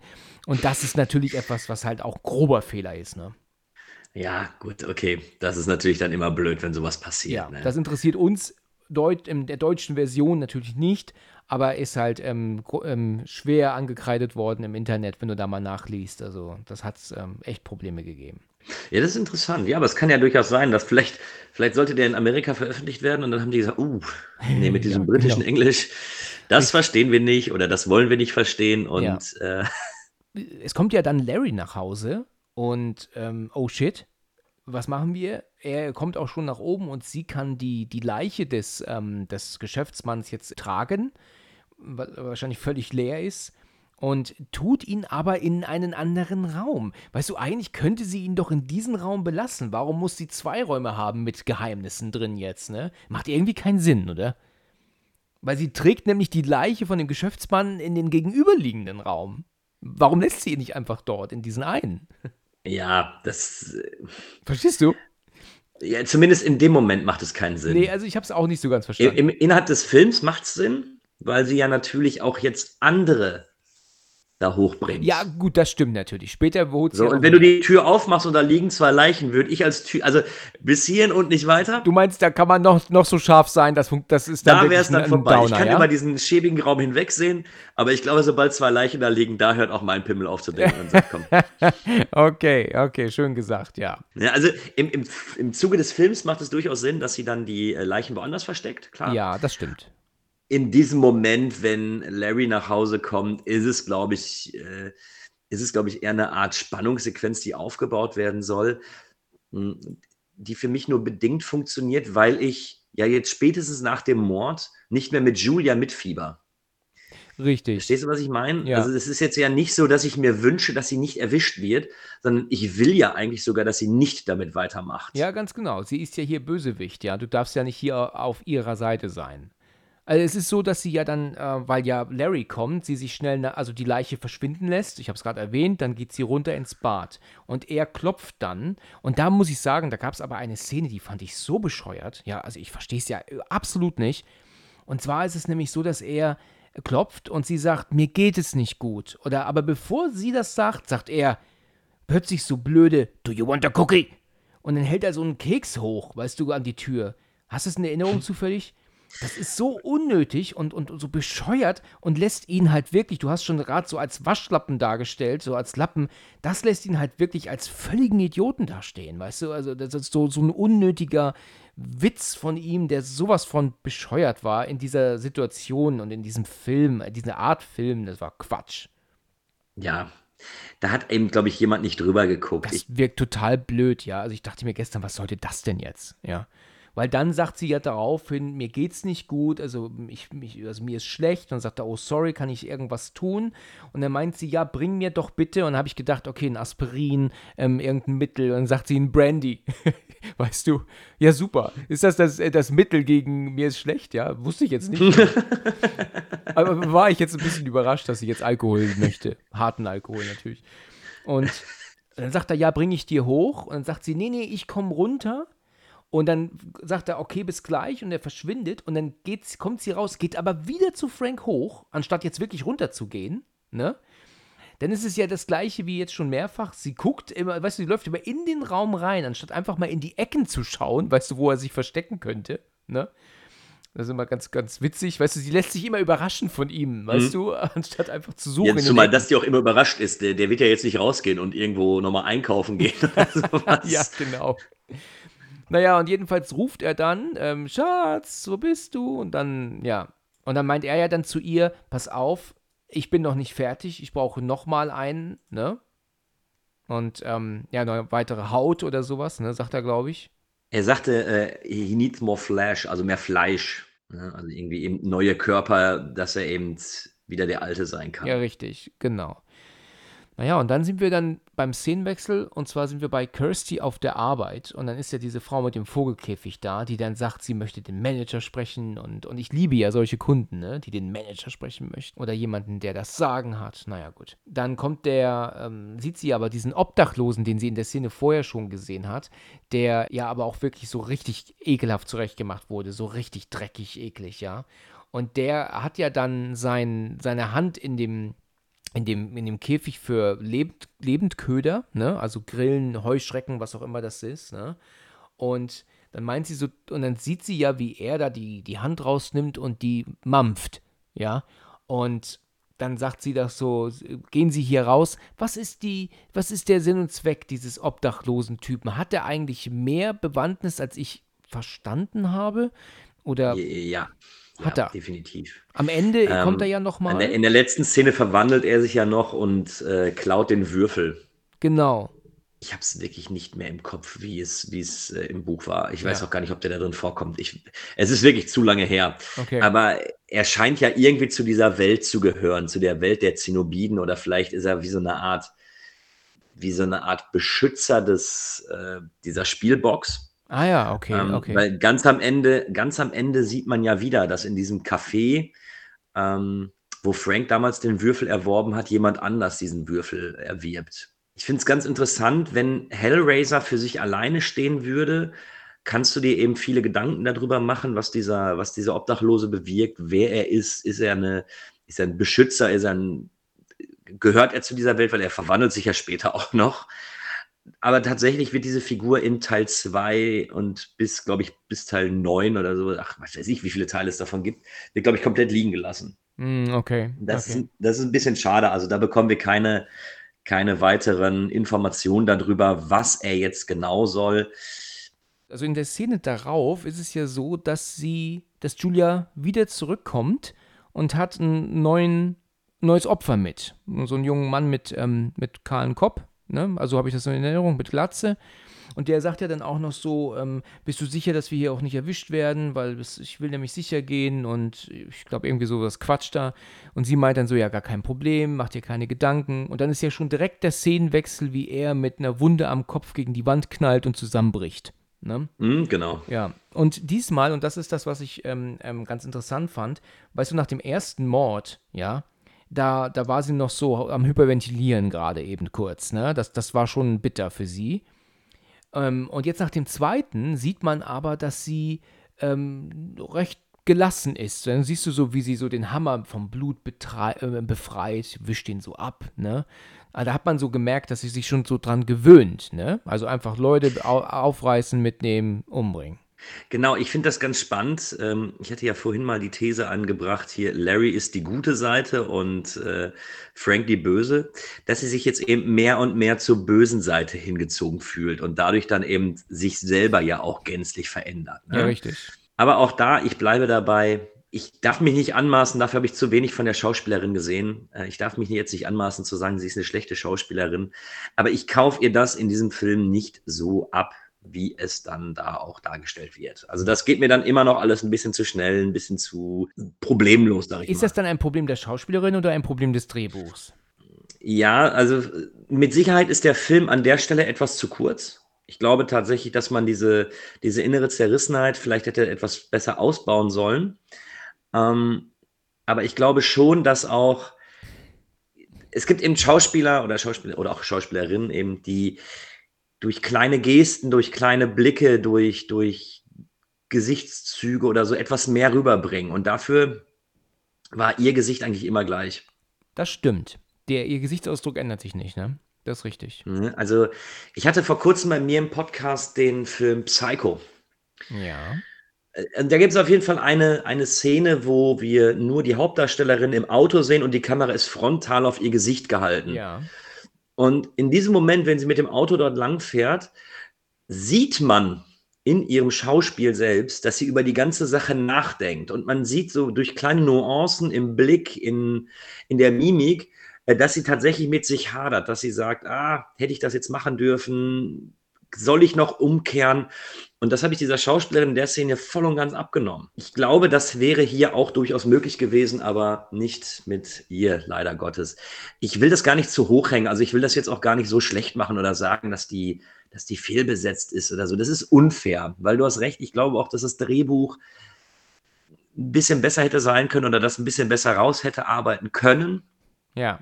Ich glaube aber, es war nicht unbedingt äh, Sinn und Zweck von Clive Barker, äh, hier ein Charakterdrama draus zu machen, sondern ich glaube, er wusste ganz genau, wo dieser Film hinführen soll und da soll es dann auch möglichst schnell hingehen. Also ich kann es dem Film fast, ich kann es eigentlich niemandem wirklich vorwerfen, sondern alle wussten, was sie da tun und ja. äh, das ist, glaube ich, Meckern auf hohem Niveau. Ja, ich denke auch, ja. Hast du schon recht. Aber ich weiß auch genau, was du damit sagen willst. Also, ähm, es ist richtig, es geht einfach zu schnell. Sie, und, und auch alleine, da bin ich gestern gar nicht drüber gefallen, dass sie diesen Typen, der sie jetzt drei, viermal flachgelegt hat, ähm, ähm, für den jetzt mordet. Ja, weil der, das ist halt in gewisser Weise schon ziemlich Quatsch. Schlussendlich äh, hapert es da ein bisschen an dem, am Storytelling.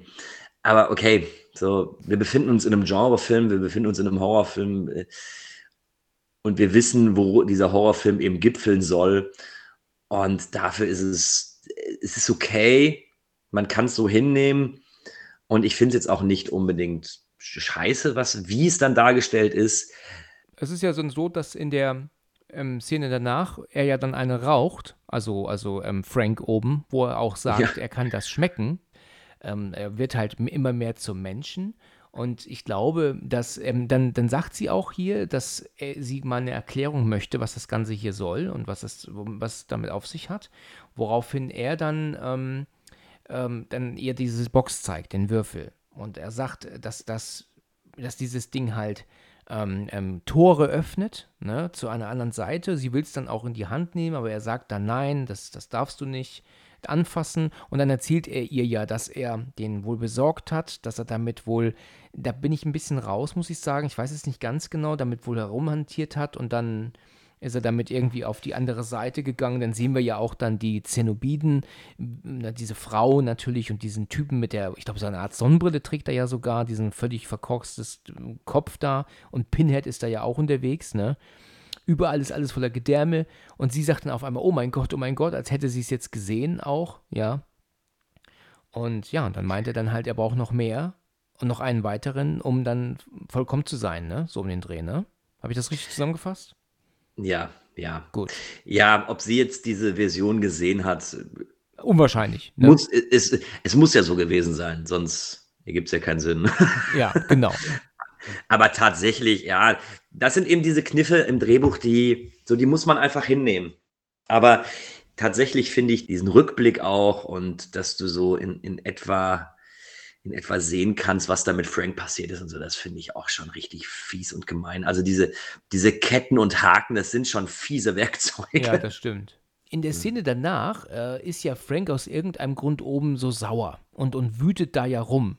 Und Larry und Julia sind unten und ähm, schauen einen Boxkampf. Und, und Larry ist ja so voll am Rum ähm, mitkämpfen, ja, und, und ja, und haut zu und haut zu. Und dann hört er Frank oben auf einmal. Und dann, was war das denn? Und sie sagt dann ganz erschrocken, ah, ich habe wahrscheinlich ein Fenster aufgelassen. Und dann ähm, äh, meint er, nee, nee, ich gehe mal lieber gucken. Und sie sagt ja, nein, nein, komm, bleib hier, bleib doch hier bei mir. Und dann, nein, dann lass, uns, lass mich mal gucken. Und dann versucht sie ihn ja tatsächlich sogar, ähm, ja, so auf so eine Art und Weise zu verführen, damit er endlich nicht nach oben geht. Das funktioniert auch kurz, aber er will trotzdem schauen. Und dann meint sie dann, nein, nein, lass es sein, lass uns doch gemeinsam gucken gehen. Und also er will ja einfach nicht aufhören. Aber muss sie nicht sowieso immer Angst haben, dass er diesen Raum oben mal betritt? Ich meine, das ist doch sein Haus von früher. Ja, warum dieser Raum von ihm nie betreten Ja, wird. genau. ähm, Sie muss doch immer Angst haben, dass er mal reingeht. Nicht nur jetzt, ne? Er Ja. könnte auch sagen, ich gehe mir ein Bier holen und zack, steht er da oben im Raum. Weißt du, ich meine, man weiß ja, ja oder nie, ich will den Raum mal fertig machen. So, das könnte man ja auch zum Beispiel gut als Standfläche für irgendwas benutzen oder so. Ja, genau. Also es gibt ja, es gibt ja durchaus Möglichkeiten, wie man diesen Raum nutzen könnte, aber er wird ja gar nicht genutzt. Genau, so ist es.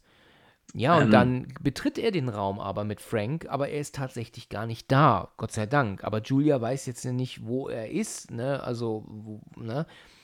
Okay, und dann ist er aber natürlich jetzt trotzdem immer noch ein bisschen geladen von eben. Also geladen von, du weißt, was ich meine, ne? Weil sie ihn ja jetzt versucht, ein bisschen heiß zu machen, ne? Mhm. Und der denkt sich jetzt, ja, das, das, da, da machen wir weiter. Ja, dann gehen sie dann zusammen ins Schlafzimmer, machen die Tür zu und wir sehen aber auch, dass Frank im Raum ist. Der läuft an der Kamera vorbei. Der steht dann im Schrank. Und da sieht Julia ihn auf einmal. Oh, du, wenn ich das gesehen hätte als, als Kind damals, du, ich hätte mir die Hose voll gemacht, das kannst du mir aber glauben. Du. also, es ist schon eine Wahnsinnsmaske, ne? Ja, äh, ganz ehrlich, ganz, ganz dicke Props an die, ähm, an die Maskenbildner. Das sieht fantastisch aus. Das sieht sehr gut aus, ja. Also er zieht aber auch sein Messer. Und Julia sieht das ja. Frank ist ja auf ihr beschäftigt, aber noch in Kleidung, ne? Und dann sagt sie, nein, nein, äh, bitte nicht. Und nein und bitte nicht. Natürlich ist das ja gemeint in Richtung Frank. Ne? Also sie meint ja damit, tu Larry nichts. Genau. Also, äh, wir müssen noch mal ein bisschen äh, zurückspringen. In dem Gespräch bei der Zigarette Ja. äh, spricht ja eben auch Frank davon, ob nicht Larry das nächste Opfer werden könnte. Ne? Oder deutet es zumindest an. Ich glaube, richtig sagen tut das nicht. Ja, du hast recht. Aber er deutet ja an zu sagen, okay, äh, ich brauche ja nur noch einen und der ist ja auch da und wir können ja. Und nachdem sich Julia ähm, ja dann noch dagegen wehrt und scheinbar ja immer noch irgendwelche Gefühle für ihren äh, Larry hat, das ist ja auch der Grund, warum Frank später oben so ausrastet. Es ist natürlich einmal die Ungeduld, Ach dass, ja. er endlich, Okay. dass er endlich fertig wird, dass er endlich äh, Mensch ist wieder. dass er endlich wieder menschlich sein kann. Ähm, aber auf der anderen Seite natürlich auch ganz klar die Sache, Julia ist ja noch, die, die hängt noch zwischen zwei Männern. ja, Obwohl sie eben mehrere ähm, Opfer für Frank besorgt hat, ist es immer noch so, dass sie sich nicht komplett von ihrem Ehemann Larry lösen kann. Ja, stimmt, ja. Also das, das ist richtig. Und das merkt man hier auch eindeutig, ne, weil sie halt sagt, nein, bitte tu's nicht, tu's nicht, weil Frank könnte es hier ja jetzt beenden. Er könnte jetzt hier Larry killen und dann ihn nutzen, um halt wieder Mensch zu sein, ne? Aber sie sagt ja, nein, bitte nicht und tu es nicht. Und darauf hört Frank ja dann auch. Ach, er schneidet doch vorher noch die Ratte kaputt. Äh, ja, du hast recht. Genau. I. Das war auch so, das war auch so eine I-Szene. Aber hallo I-Szene. Und er natürlich weiß ja nicht, was das soll und sagt er dann auch, also Larry, ne, sagt ja dann, ja, ich verstehe dich nicht, eben wolltest du noch, jetzt nicht mehr. Also, das kann man ja auch nachvollziehen. Ne? Natürlich hat sie ihn ja nicht gemeint, aber dass halt Larry jetzt beleidigt ist in gewisser Weise, kann man schon nachvollziehen, ja. Er kann ja nicht wissen, dass, dass es eigentlich darum ging, ihm gerade das Leben zu retten mit seinem, ja. mit ihrem Bitte nicht und Nein. Ne? Würde ich auch komisch auffassen. Ja, ja aber er weiß halt leider nicht, ähm, worum es wirklich halt ging und dass sie ihn praktisch gerettet hat, ne, in dem Moment. Weil ja, stimmt.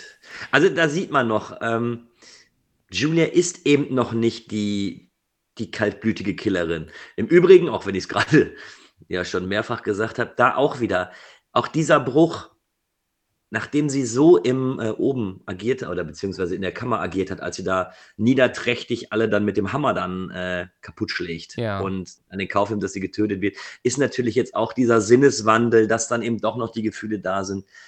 Da wäre durchaus ein bisschen mehr drin gewesen. Ähm, ja, und in der nächsten Szene, die ähm, relevant ist zumindest, ist es so, dass Kirsty bei, bei ihrem Vater wohl am Haus steht und mitbekommt, dass Julia jetzt mit einem anderen Mann wieder nach Hause geht.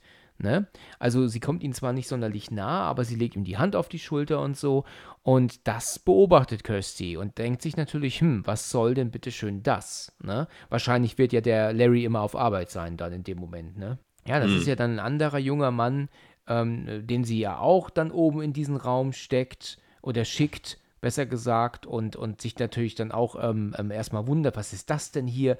Was soll das hier? Ist das irgendein Spiel, sagt er. Und dann sieht er ja auch Frank hinten in der Ecke, völlig blutbeschmiert als, als blutendes ähm, ähm, Wesen da. Und er sagt, oh mein Gott, was ist das denn?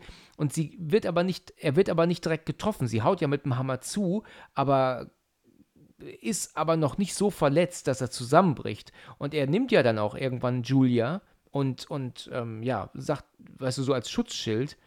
Aber er kann sich halt dann leider ähm, nicht weiter wehren, weil Larry kommt ja dann und drückt ihr ja dann irgendwie die Hände so in den Hals rein oder sowas, ne? Und, und mehr sehen wir dann nicht. Ne? Mhm. Und Julia verschwindet dann auch aus dem Raum, aber gleichzeitig kommt Kirsty dann plötzlich rein. Die will ja wissen, was da, was da, was sie mit diesem Mann da jetzt macht, ne? Das ist ja immerhin ihre Stiefmutter, ne? Deswegen will sie ja wissen, bescheißt sie ihn, also ihren Vater. Ne? Ja, und dann wird sie ja direkt damit konfrontiert, was da eben passiert. Ganz ne? genau, richtig. Weil sie geht ja nach oben und ähm, ähm, Julia geht aber nicht runter, um das irgendwie zu. Sie kann ja nicht wissen, dass sie das beobachtet hat, dass sie einen anderen Mann eben mitgenommen hat. Also sie geht nicht runter und sagt, hey, Kirsty, was machst du denn hier, sondern versteckt sich im, im Lager. Ne? Mhm. Also in dem Raum gegenüber. Und dann plötzlich kommt ja dann dort dieser Typ raus, der ja so, so halb verwest da so hängt, ne, und sagt er dann, helf mir. Ja. Und dann kommt ja. Auch dann, schönes Make-up im Übrigen. Ja, war gut. Und dann kommt aber auf einmal dann auch Frank raus. Und, und Kirsty ist natürlich total entsetzt, als sie ihn sieht. Und dann sagt er, Kirsty, ich bin's, Onkel Frank. Ja, Kirsty hat wenigstens eine richtige, sie flüchtet ja dann, glaube ich, direkt aus dem Haus, ne? Ja, sie, sie, er zieht sie erst noch oben in den Raum rein ne, und sagt dann noch so, ach, du siehst so hübsch aus und du machst deinen Vater mhm. bestimmt stolz. Ja, und dann äh, kann sie ja irgendwie den, den, den Würfel greifen. Richtig. Und das ist eigentlich die einzige richtige Situation, einfach erstmal abzuhauen. Genau. also, wenn, wenn ich sowas sehen würde, ich würde auch erstmal rausrennen. Richtig. Sie greift den Würfel und sagt dann, sagt er, gib mir das her weil sie will ja eigentlich das Ding ja nur nach ihn schmeißen erst. Aber dadurch, dass, dass, dass er ja sagt, gib es mir, ähm, merkt sie, dass es ihm wichtig ist. Und er gibt mir die Box und dann, na, willst du sie haben? Willst du sie haben? Ja, dann hol sie dir doch. Ne? Und dann schmeißt sie sie durch das Fenster hindurch nach draußen. Und er ist jetzt natürlich am Schreien, nein, nein. Da draußen hebt sie die Box dann auf und rennt damit dann so weit, bis sie irgendwann am Zaun zusammenbricht. Und da äh, habe ich so vorhin, ich habe da nämlich genau da weitergeguckt, so ein bisschen gemerkt, dass man hier jetzt einfach nicht mehr so ganz wusste, wie soll der Film weitergehen. Denn dass sie jetzt auf einmal plötzlich so ähm, zusammenbricht an dem Zaun, weißt du, so geschwächt ist, so, das macht doch überhaupt keinen Sinn. Das hat doch nun wirklich mit keinster Weise ist das doch irgendwie zu erklären. Oder? Adrenalin? Also ich habe keine Ahnung. Ähm, ja, es muss irgendwie weitergehen. Ne? Und irgendwo brauchen sie jetzt, äh, müssen sie die ja jetzt irgendwie mal antreiben. Sie, muss, sie kommt ja dann ins Krankenhaus. Genau, dadurch ja. Aber ich finde, es ist okay gelöst. So am Ende des Tages kann dir jeder Drehbuchautor sagen, ja, der Adrenalinspiegel war so hoch, aber so, jetzt ja, okay, überfällt gut. sie der Schock oder so. Ja, ich sehe es ähnlich wie du. Es ist natürlich irgendwo eine, eine etwas faule Ausrede, halte ich aber für, für halbwegs okay, das so zu drehen. Also kann ich ihn nicht ankreiden. Okay. Sagen wir es mal so. Ja, okay. Sie wacht ja dann in diesem wirklich ähm, ähm, ähm schäbigen Krankenhauszimmer ja. auf. Also, also dafür, da will ich aber dann auch nicht ins Krankenhaus gehen, nee, wenn das. Das will ich auch nicht, nein.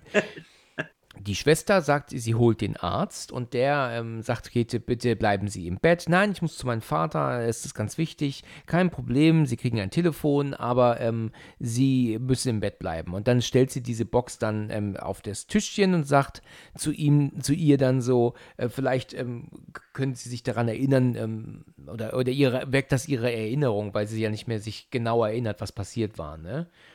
Sie, sie will ja dann rausgehen und merkt aber, dass äh, abgeschlossen ist. Scheiße, dumm gelaufen. Und dann nimmt sie diese Box und ich muss sagen, ich finde ihre, die Aufnahmen von ihr dann einfach wirklich beschissen. Also das ist ganz blöde gedreht und auch es ist ein blöder Winkel, weil du siehst dann ihr Gesicht in so einer krassen Nahaufnahme und dann hat sie immer so ein, so ein Lächeln drauf, ja, wenn sie die Box so streichelt und dann so diese leichten kleinen Blitze dann erscheinen.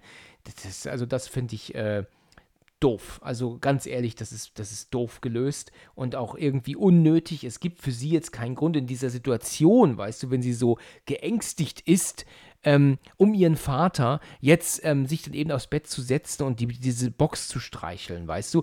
Zumal sie ja weiß, dass das ja irgendwas mit ihrem toten Onkel Frank zu tun hat, der ähm, wie so eine Leiche oben, so eine verweste Leiche oben rumgammelt. Also irgendwie ist ihre Reaktion da jetzt ähm, einfallslos. Das ist Quatsch, oder? Ja, ja und nein. Wir sind wieder, wir sind wieder bei dem Thema. Leider ist es nicht das Buch, weil von dieser Box geht, glaube ich, eher eine Art, eine Art Macht aus. Und äh, das ist ja wie den Traum, den sie früher hatte, ja. der ja schon irgendwo Bezüge auf das hatte, was sich auch im Haus von Larry abspielt. Und ich hatte ich habe mir das so erklärt, wenn jemand diese Schlüsselbox hat, ähm, dann fasst er sie an und, und will sie studieren, will sie berühren. Und wenn, er, wenn du eben die richtigen Stellen berührst, dann öffnet sich diese Box. Und ich habe es für mich so interpretiert, dass von dieser, von dieser kleinen Box eben eine, eine Macht oder eine Kraft ausgeht, die dich in den Bann zieht. Ah ja, okay, gut, ja, gut, das kann man natürlich so erklären. So, das ist meine Erklärung dafür. Die wird ja beim Film nicht gegeben und das ist ein bisschen schade. Hm. Es ist nicht ganz klar, warum das so ist. Also dein Standpunkt ist vollkommen richtig und ich kann auch vollkommen falsch damit liegen. Ähm, ich störe mich eben nur nicht an dieser Szene, weil es eben für mich eben dieses, diese, ja, wie so eine Art magische Kraft ist, die die Kirsty jetzt eben dazu bringt, sich mit diesem Würfel zu beschäftigen, wie so eine Art innere Stimmen oder so. Ja, okay, gut, okay. Das, das lässt sich natürlich so erklären. Denn das merkt man eben auch in den, äh, in den Folgeteilen ähm, wenn auch andere Leute dann die, die Box in die Hand nehmen oder andere Sachen, die von den Zenobiten dann irgendwie besessen sind, dass die eben eine Art, ja, eine Art Besessenheit entwickeln und daraus hin dann eben erstmal diese Zenobiten freigesetzt werden. Ja, ja okay, so, gut. Also das ist, die, das ist die einzige Möglichkeit, mir das zu erklären. Aber du hast vollkommen recht, es wird leider Gottes nie gesagt. Also du musst, du musst deine eigene Erkenntnis darüber ähm, darüber entwickeln. Ich mag sowas, also ich mag es bei solchen Filmen über solche Dinge nachzudenken und sich äh, ja in meiner eigenen kleinen Welt mir das so zurechtzulegen, dass es passt. Aber ich kann auch dich da voll und ganz verstehen, dass du sagst, also das, das ergibt ja jetzt gerade gar keinen Sinn hier, was da gerade passiert. Ja gut, aber mit dem, was du jetzt erzählt hast, macht es schon Sinn, dass sie sich dazu hingezogen fühlt. Das kann man schon nachvollziehen. Die Box, die, die klappt ja praktisch so hoch und, und ähm, dreht sich und schließt sich wieder. Das ist ja dann so, dass da so verschiedene Arten von ähm, Muster entstehen ne, entstehen, meine ich. Und auf einmal bricht die Wand auf im Zimmer in zwei. Die, die, zieht sich so auseinander. Und da ist halt das, was ich vorhin zu dir sagte, dass du diesen Fehler eigentlich nur sehen kannst, wenn du die Augen zu hast. Weil wenn sich nämlich die Wand öffnet, da hängen da über und über Spinnweben, ähm, die die Wand noch so, die von den beiden Wänden so zusammengehalten werden. Also die ziehen sich auch so richtig länglich, wenn die Wand sich aufzieht. Ach ja, ja. Und direkt im nächsten Bild, wenn Christy drauf zuläuft, ist nicht eine einzige Spinnenwebe zu sehen. Ja, und das ist natürlich ein derber Anschlussfehler. Zeigt natürlich, dass wahrscheinlich Second Unit hat das gedreht, weißt du, First Unit hat das gedreht vielleicht. Oder völlig verschiedene Zeitpunkte. Oder sie haben halt schlichtweg vergessen, dass sie Spinnweben noch hatten vorher. Aber das ist natürlich ganz krass zu sehen. Also hast du es doch gesehen wahrscheinlich, ja? Ja, also jetzt, wo du sagst, ja. Ja, also das ist. Also ich ähm, habe aber nicht, ich habe aber äh, tatsächlich nicht darauf geachtet, aber es ist definitiv ersichtlich, dass ja. das schon anders aussieht. Und es sind halt nur wirklich wenige Sekunden später, ne? Sie läuft ja dann ähm, diesen Tunnel entlang, ja, und dort ist es ja dann ähm, recht schnell so, dass sie, äh, ja, verfolgt wird. Also sie sieht ja dann dort die Zenobiden und, und Pinhead und dann kommt ja dieses Monster, das hinter ihr her ähm, fährt äh, Pferd, sage ich ja, gut, ich sage Pferd, weil dieses Monster auf eine Art Gefährt ist und hinter ihr hergeschoben wird, natürlich. Und das kannst du schon in gewisser Weise auch erkennen, ne? Das ist jetzt ein Effekt, der ist sehr gut gemacht für die Zeit, aber das überzeugt heute natürlich nicht mehr, ne? Ich habe mit, gerade mit diesem, mit diesem kleinen Abschnitt habe ich meine Probleme. Ja. Also zum einen, dass sie in den Gang reingeht, das wird auch wieder dafür sprechen, dass es da irgendwie diese, diese magische Kraft gibt oder diese Faszination, die das auslöst, ja. weil Kirsty war den ganzen Film über sehr, sehr schlau. Ja. Aber wie dumm muss ich sein, in diesen Gang reinzugehen? Ja. Ne? Das ist so, das, das ist jetzt Interpretationssache natürlich, aber ich kann es mir wirklich nur so erklären, weil sonst wäre der Charakter ja von jetzt auf gleich einfach dumm. Weil das Erste, was ich machen würde, wenn irgendwie so eine Tür dann da aufgeht, ich gehe nicht in die Tür. Also ich verlasse das Zimmer und bin ganz schnell weg. Ja. Ähm, und deswegen erkläre ich mir das eben dort mit dieser, mit dieser magischen Kraft. Aber das, das Wesen, was da rauskommt, ja, ich weiß nicht, ob es sein muss. Ja, das ist halt, das hat halt jetzt nicht mehr so richtig was mit dem Film zu tun, ne? Das, weißt du, das sind jetzt so Szenen, die jetzt kommen, um zu gruseln und Angst zu machen, aber eigentlich nicht mehr so richtig zu tun haben. Es sind so Lückenfüllersequenzen, weißt du? Ja, das Gefühl habe ich nämlich auch, weil das, das Problem finde ich, die, wie auch die Darstellung der Zenobiden später. Wir haben sie am Anfang schon mal gesehen. Wir haben ja dann eben den Pinhead, der die Nadel im Kopf hat. Wir haben die, äh, wir haben die Frau, die den, die den Hals offen hat und diese die Metallstäbe durch die, durch die Wangen. Genau. Wir haben den einen, wo der Kiefer oder wo die, wo Nadeln im Kiefer sind, dass man eben die, den, ganzen, den ganzen Vorderkiefer sieht und sowas. Und das sind eben alles Figuren, die keine Monstren sind, sondern in erster Linie sehen sie eben aus wie gepeinigte Menschen. Also Menschen, denen man etwas unfassbar Schlimmes angetan hat, mit deren Körper man Dinge getan hat, die wir uns in keinster Art und Weise vorstellen wollen. Aber rein theoretisch sind es eben noch irgendwo menschliche Wesen oder Dämonen, die wie Menschen wirken. Das hat mir, das gefällt mir immer noch ganz gut und finde ich auch super. Und dann finde ich jetzt eben dieses, dieses Monster, das ist so gänzlich von dem weg, was ich vorher gesehen habe und von dem, was ich nachher sehe, ähm, dass es für mich so gar nicht in diesen Film reinpassen möchte. Ja, richtig. So urplötzlich äh, taucht das auf und, und, und verfolgt sie auch mal kurz. Das ist so ein, einfach nur so ein Schockeffekt, ne? So eine Schocksequenz, äh, die da jetzt eingebaut wurde um uns zu gruseln, aber hat jetzt eigentlich nicht mehr so richtig mit dem, mit dem, ja. was wir vorher gesehen haben, zu tun, ne? wie du gerade gesagt also, hast, schön. Ich bin mir sehr, sehr sicher, dass im Kopf von Clive Barker das alles irgendwo Sinn macht. Und vielleicht war das Drehbuch auch etwas länger. Vielleicht gibt es da eben noch Erklärungen dafür, was das Ganze sein soll oder so. Aber die bekommen wir ja im Film nicht. Und bis zum Schluss wird mir nicht erklärt, wo dieses Monster herkommt. Und wenn es mir eben nicht erklärt wird, muss ich mir meine eigenen Gedanken darüber machen. Und wir haben ja jetzt im Gespräch schon festgestellt, ich kann in viele Dinge etwas reininterpretieren oder kann mir das irgendwie erklären, warum sie da sind. Ich finde kein, ich finde keinen Kontext, warum es da sein sollte. Ja. Bis zu dem Moment ist es ein so guter Film und dann denke ich mir so, ach, jetzt nur wegen dem einen Schock, nur weil du jetzt einmal vielleicht einen, einen Practical-Effekt mehr reinbringen willst, machst du das? Oder wenn sie eben am Ende des Tunnels die Zenobiten nur gesehen hätte und eben genau, dann aus genau. dem Gang flüchtet. Und es soll im Endeffekt nur eine kurze Spannungssequenz sein, die eventuell etwas mehr Tempo reinbringt, weil, und das muss man zugeben, du kannst natürlich Hellraiser vorwerfen, ein temporeicher Film, also wo ich jetzt lange Spannungssequenzen habe, die hat er nicht. Die Spannung ergibt sich aus der Story, die Spannung ergibt sich eben aus den Bildern, aber dass du da jetzt Verfolgungsjagden drin hast oder äh, anderen Spannungssequenzen, die, die sind ja nicht, die sind ja nicht da.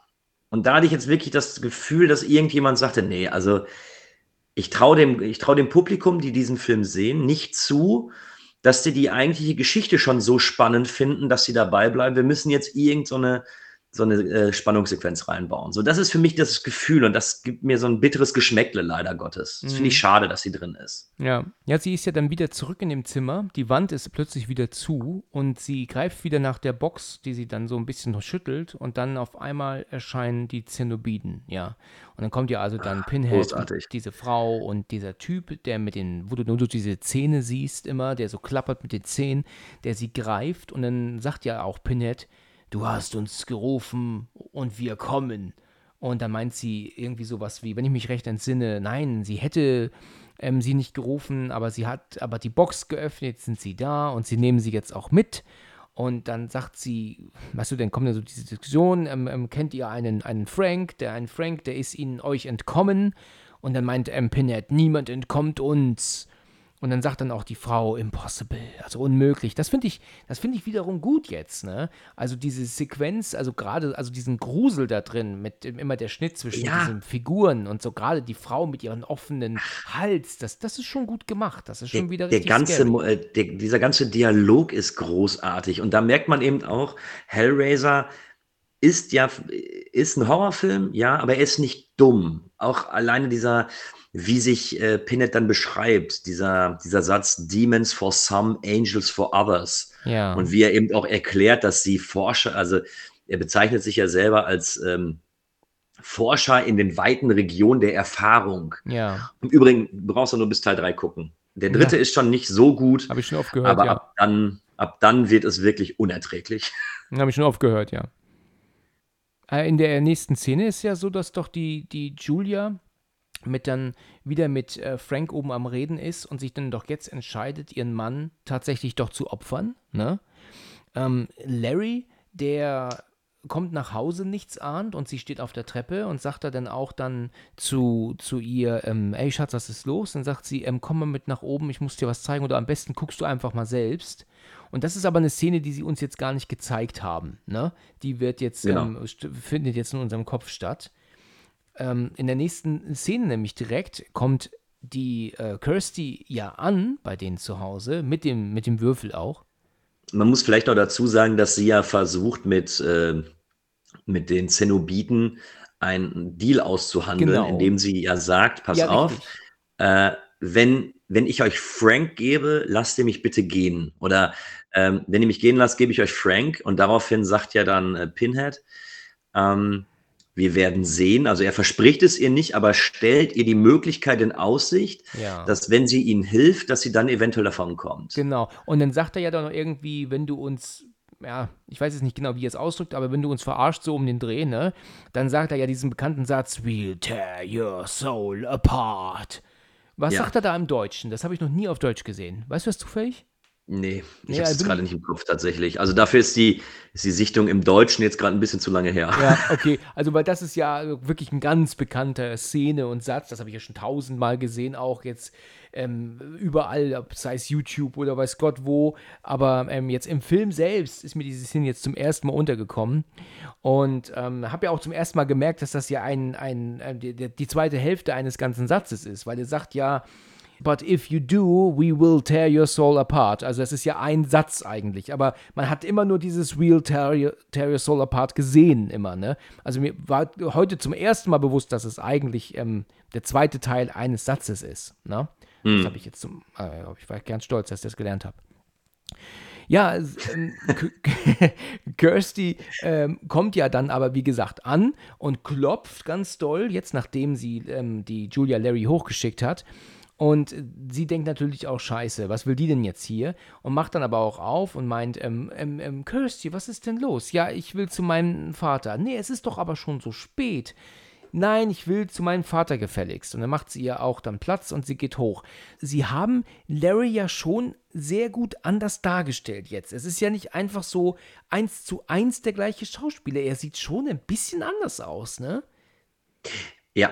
Ja, also, also alleine schon, dass er nicht mehr diese, diese komische Brille da auf hat, ja. ähm, führt einfach schon dazu, dass er, dass er gener äh, generell anders aussieht. Ja. Und da merkst du wieder, dass der Schauspieler an sich, der Andrew Robinson, das ist ein guter. Mhm. Weil du direkt siehst, er guckt ein bisschen anders. Er, und das ist es eben, das fehlt Julia, diese Kleinigkeit, dieser, ja. diese offenen Augen, dieses verschmitzte Lächeln dazu. Ja. Ähm, du weißt ganz genau, es ist nicht mehr der Larry von früher. Ja, richtig. Das merkst du sofort, das stimmt. Ähm, die Kirsty kommt ja oben und nimmt ihn dann ja auch in den Arm und sagt, Dad, Dad, ich bin so froh, dass es dir gut geht. Und was ich hier wirklich gedacht habe, also du wirst wahrscheinlich schon wissen, was ich sage, warum zum Teufel fällt ihr nicht diese Glibberscheiße an seinem Kopf auf? Weißt du, der hat doch die Haare nass und am Ohr und an der kompletten Haarlinie entlang hat er so eine Gülle hängen. Weißt du, das was soll ja uns ja darstellen, dass er den Körper ja halt praktisch so aufgesogen hat, ne? Und das ist ja uns klar und bewusst. Aber warum sieht sie das denn nicht? Also, also mal ehrlich, wieso reagiert sie darauf nicht? Das ist doch, also. Nee, also ich habe es auch nicht verstanden. Auch da Panik, Schock, kann ich nicht sagen. Also ist es wirklich, ich mag es auch nicht, weil dafür ist es auf jeden Fall zu sehr offensichtlich. Ja, genau. Es ist total offensichtlich und sie müsste sagen, Dad, was ist denn los mit dir? Was hast du denn da? Der Grund ist ja so, sie kommt ja und sagt, oben im, Ke äh, im Dachboden oder oben im Stockwerk ist der Frank. Und dann sagt er ja dann jetzt hier als Frank, was ja aber sie nicht weiß, nee, nee, nee, der ist schon gegangen und wir haben uns drum gekümmert und es ist alles in Ordnung. Und das glaubt sie ja auch im ersten Moment. Ja, aber er benimmt sich natürlich total komisch. Kirsty findet das ja auch total verrückt. Also weiß ja gar nicht, was hier los ist mit ihm das ist so ein bisschen diese äh, Suspension of Disbelief, die du manchmal mitbringen musst. Ne? Also du musst das jetzt irgendwie so hinnehmen. Also, wenn deine Tochter zu dir kommt und sagt, ja, da ist Frank, und selbst wenn er den aus dem Haus geschafft hat, dann, ist du, dann bist du doch nicht so cool. Du ja, hast jetzt gerade einen gehäuteten Typen irgendwie aus dem Haus gebracht. Ja, genau. Und das sind dann eben die, die Dinge, wo das, wo das Drehbuch dir einfach sagt, du musst es jetzt einfach, das musst du jetzt so hinnehmen. Genau. Aber die Szene, ich finde es immer komisch und insbesondere dieser Ekelglibber, der muss auffallen. Ja, der muss wirklich auffallen. Und sie geht ja dann aber auch dann aus dem Raum raus und nach, äh, in diesen Raum rein. Ich schätze, das ist ja, glaube ich, der, Neben, das, das der Nebenraum eigentlich. Ja, ist ja, ja genau. ganz oben. Genau. Und dann tobt sie da rein und sieht ja dann jetzt da diese Leiche liegen und erkennt, dass das wohl ihr Vater sein muss. Und sagt, oh mhm. oh mein Gott, Daddy, oh Daddy. Und dann geht die Tür zu und plötzlich sind die Zenobiden wieder da. Ja, und, interessanterweise habe ich die ganze Zeit gedacht, ja. ähm, dass sich Frank ähm, nur das Gesicht aufgesetzt hat. Ach ja. Und dass das dann eben mit dem Körper verwechselt, weil der Leichnam, der drin liegt, ähm, dem fehlt das Gesicht, da wurde das Gesicht gehäutet. Ah, ja, ja, ja. Nee, nee, nee, ich glaube, er hat sich im Endeffekt, er nimmt sich immer von den Leuten, die er, die er da irgendwie aussah oder mit denen er eben irgendetwas macht, ja. nimmt er sich das, was er braucht. Und in dem Fall brauchte er eben noch äh, Haut und Haut fürs Gesicht und da hat er sich der wahrscheinlich dann die Gesichtshaut genommen, sich aufgesetzt, dass es dann mit ihm verwachsen ist. Ah also. ja, okay, okay. So, so vermute ich das mal. Ah. Im Übrigen wollte ich es noch kurz nachtragen. Es heißt übersetzt dann werden wir deine Seele in Stücke reißen. Ach ja, mhm. Wird, ja, okay, das ist ja, macht Sinn. Also das ist, die Übersetzung macht Sinn. Nur nochmal noch kurz eingeworfen. Ja. Nicht, dass, nicht, dass hier noch Fragen im Raum stehen. Ja, ja genau, das muss ja nicht sein.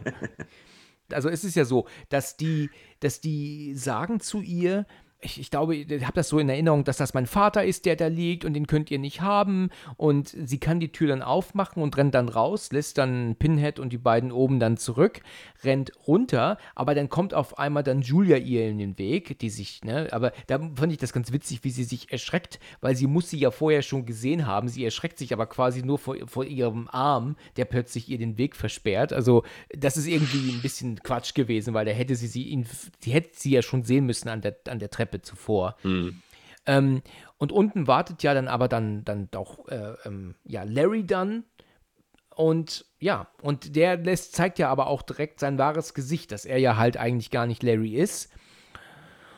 Ja, und die Kirsty sagt, oh mein Gott, und was habt ihr gemacht? Und, und so.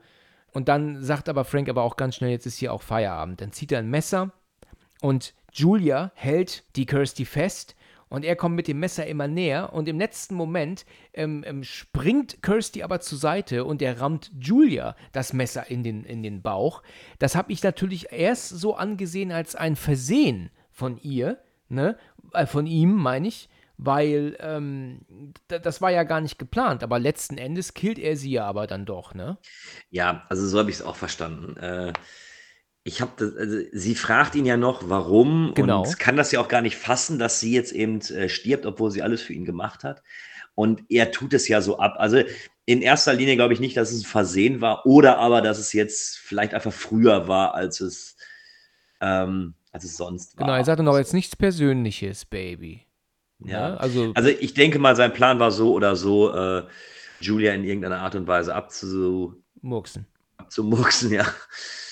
In dem Fall, ob es jetzt so früh sein sollte, aber am Ende auch verständlich, weil es darf ja niemand wissen, dass er eben der Hölle entkommen ist. Ne? Ja. Und man merkt ja eben auch dadurch, was Kirsty ihm gemacht hat, also den Zenobiten davon verra äh, das zu verraten, dass er noch lebt und so, das birgt ja auch Gefahren für ihn. Also muss im Endeffekt jeder sterben, der davon Bescheid weiß. Ja, ja, genau, genau. Ja, sie, sie flieht dann nach oben, während er sie ja dann auch so aussaugt, so. Ne? Zumindest ist ihr Gesicht plötzlich von Julia, meine ich, jetzt ganz anders aussehend innerhalb kürzester Zeit. Ja, er kommt nach oben und sucht nach ihr. Sie versteckt sich dann im, in diesem Lagerraum, wo die Julia zuvor ihre Leichen versteckt hat drin. Also, was der hat es ja vorhin erwähnt, gegenüber packte sie ja dann die Leichen hin. Während sie sich dann dort versteckt, äh, taucht die Leiche auch auf einmal auf. Also eine von den vielen Leichen, die dann ganz viele Maden Ja. ausspuckt, weißt du? Ganz, ganz großer Klassiker der damaligen Horrorfilme. Ne? Es, ge- es gab ja keinen Film, wo dann nicht irgendwann dann die Leichen auftauchen. Ja, richtig, Ne? genau. Die aber dann plötzlich also von Geisterhand sich bewegen und ins, ins Bild praktisch reinbewegen müssen oder so aus dem Schrank Ja. fallen. Ja, Finde find ich ganz interessant, dass dieser Weg jetzt gewählt worden ist, weil äh, bis hierhin hatte der sich relativ wenig ähm, Horror-Tropes so angeeignet. Also, dass er sich jetzt irgendwie an anderen äh, orientieren wollte oder da dann eben ein bisschen geklaut hat oder eben so nach dem, nach dem Standardmuster vorgeht. Und das ist jetzt eben so einer der Punkte, wo ich sage, okay, das äh, kennen wir aus so vielen anderen Horrorfilmen, das hast du nur mit reingenommen, weil das andere Horrorfilme auch machen. Ja, richtig, genau. Und dann muss das halt auch sein. Dann Mhm. finde ich diese Szene tatsächlich echt Quatsch, die danach kommt, weil sie flieht dann aus diesem Raum und bleibt dann aber oben einfach stehen. Und oben am, am Geländer macht sie dann nur.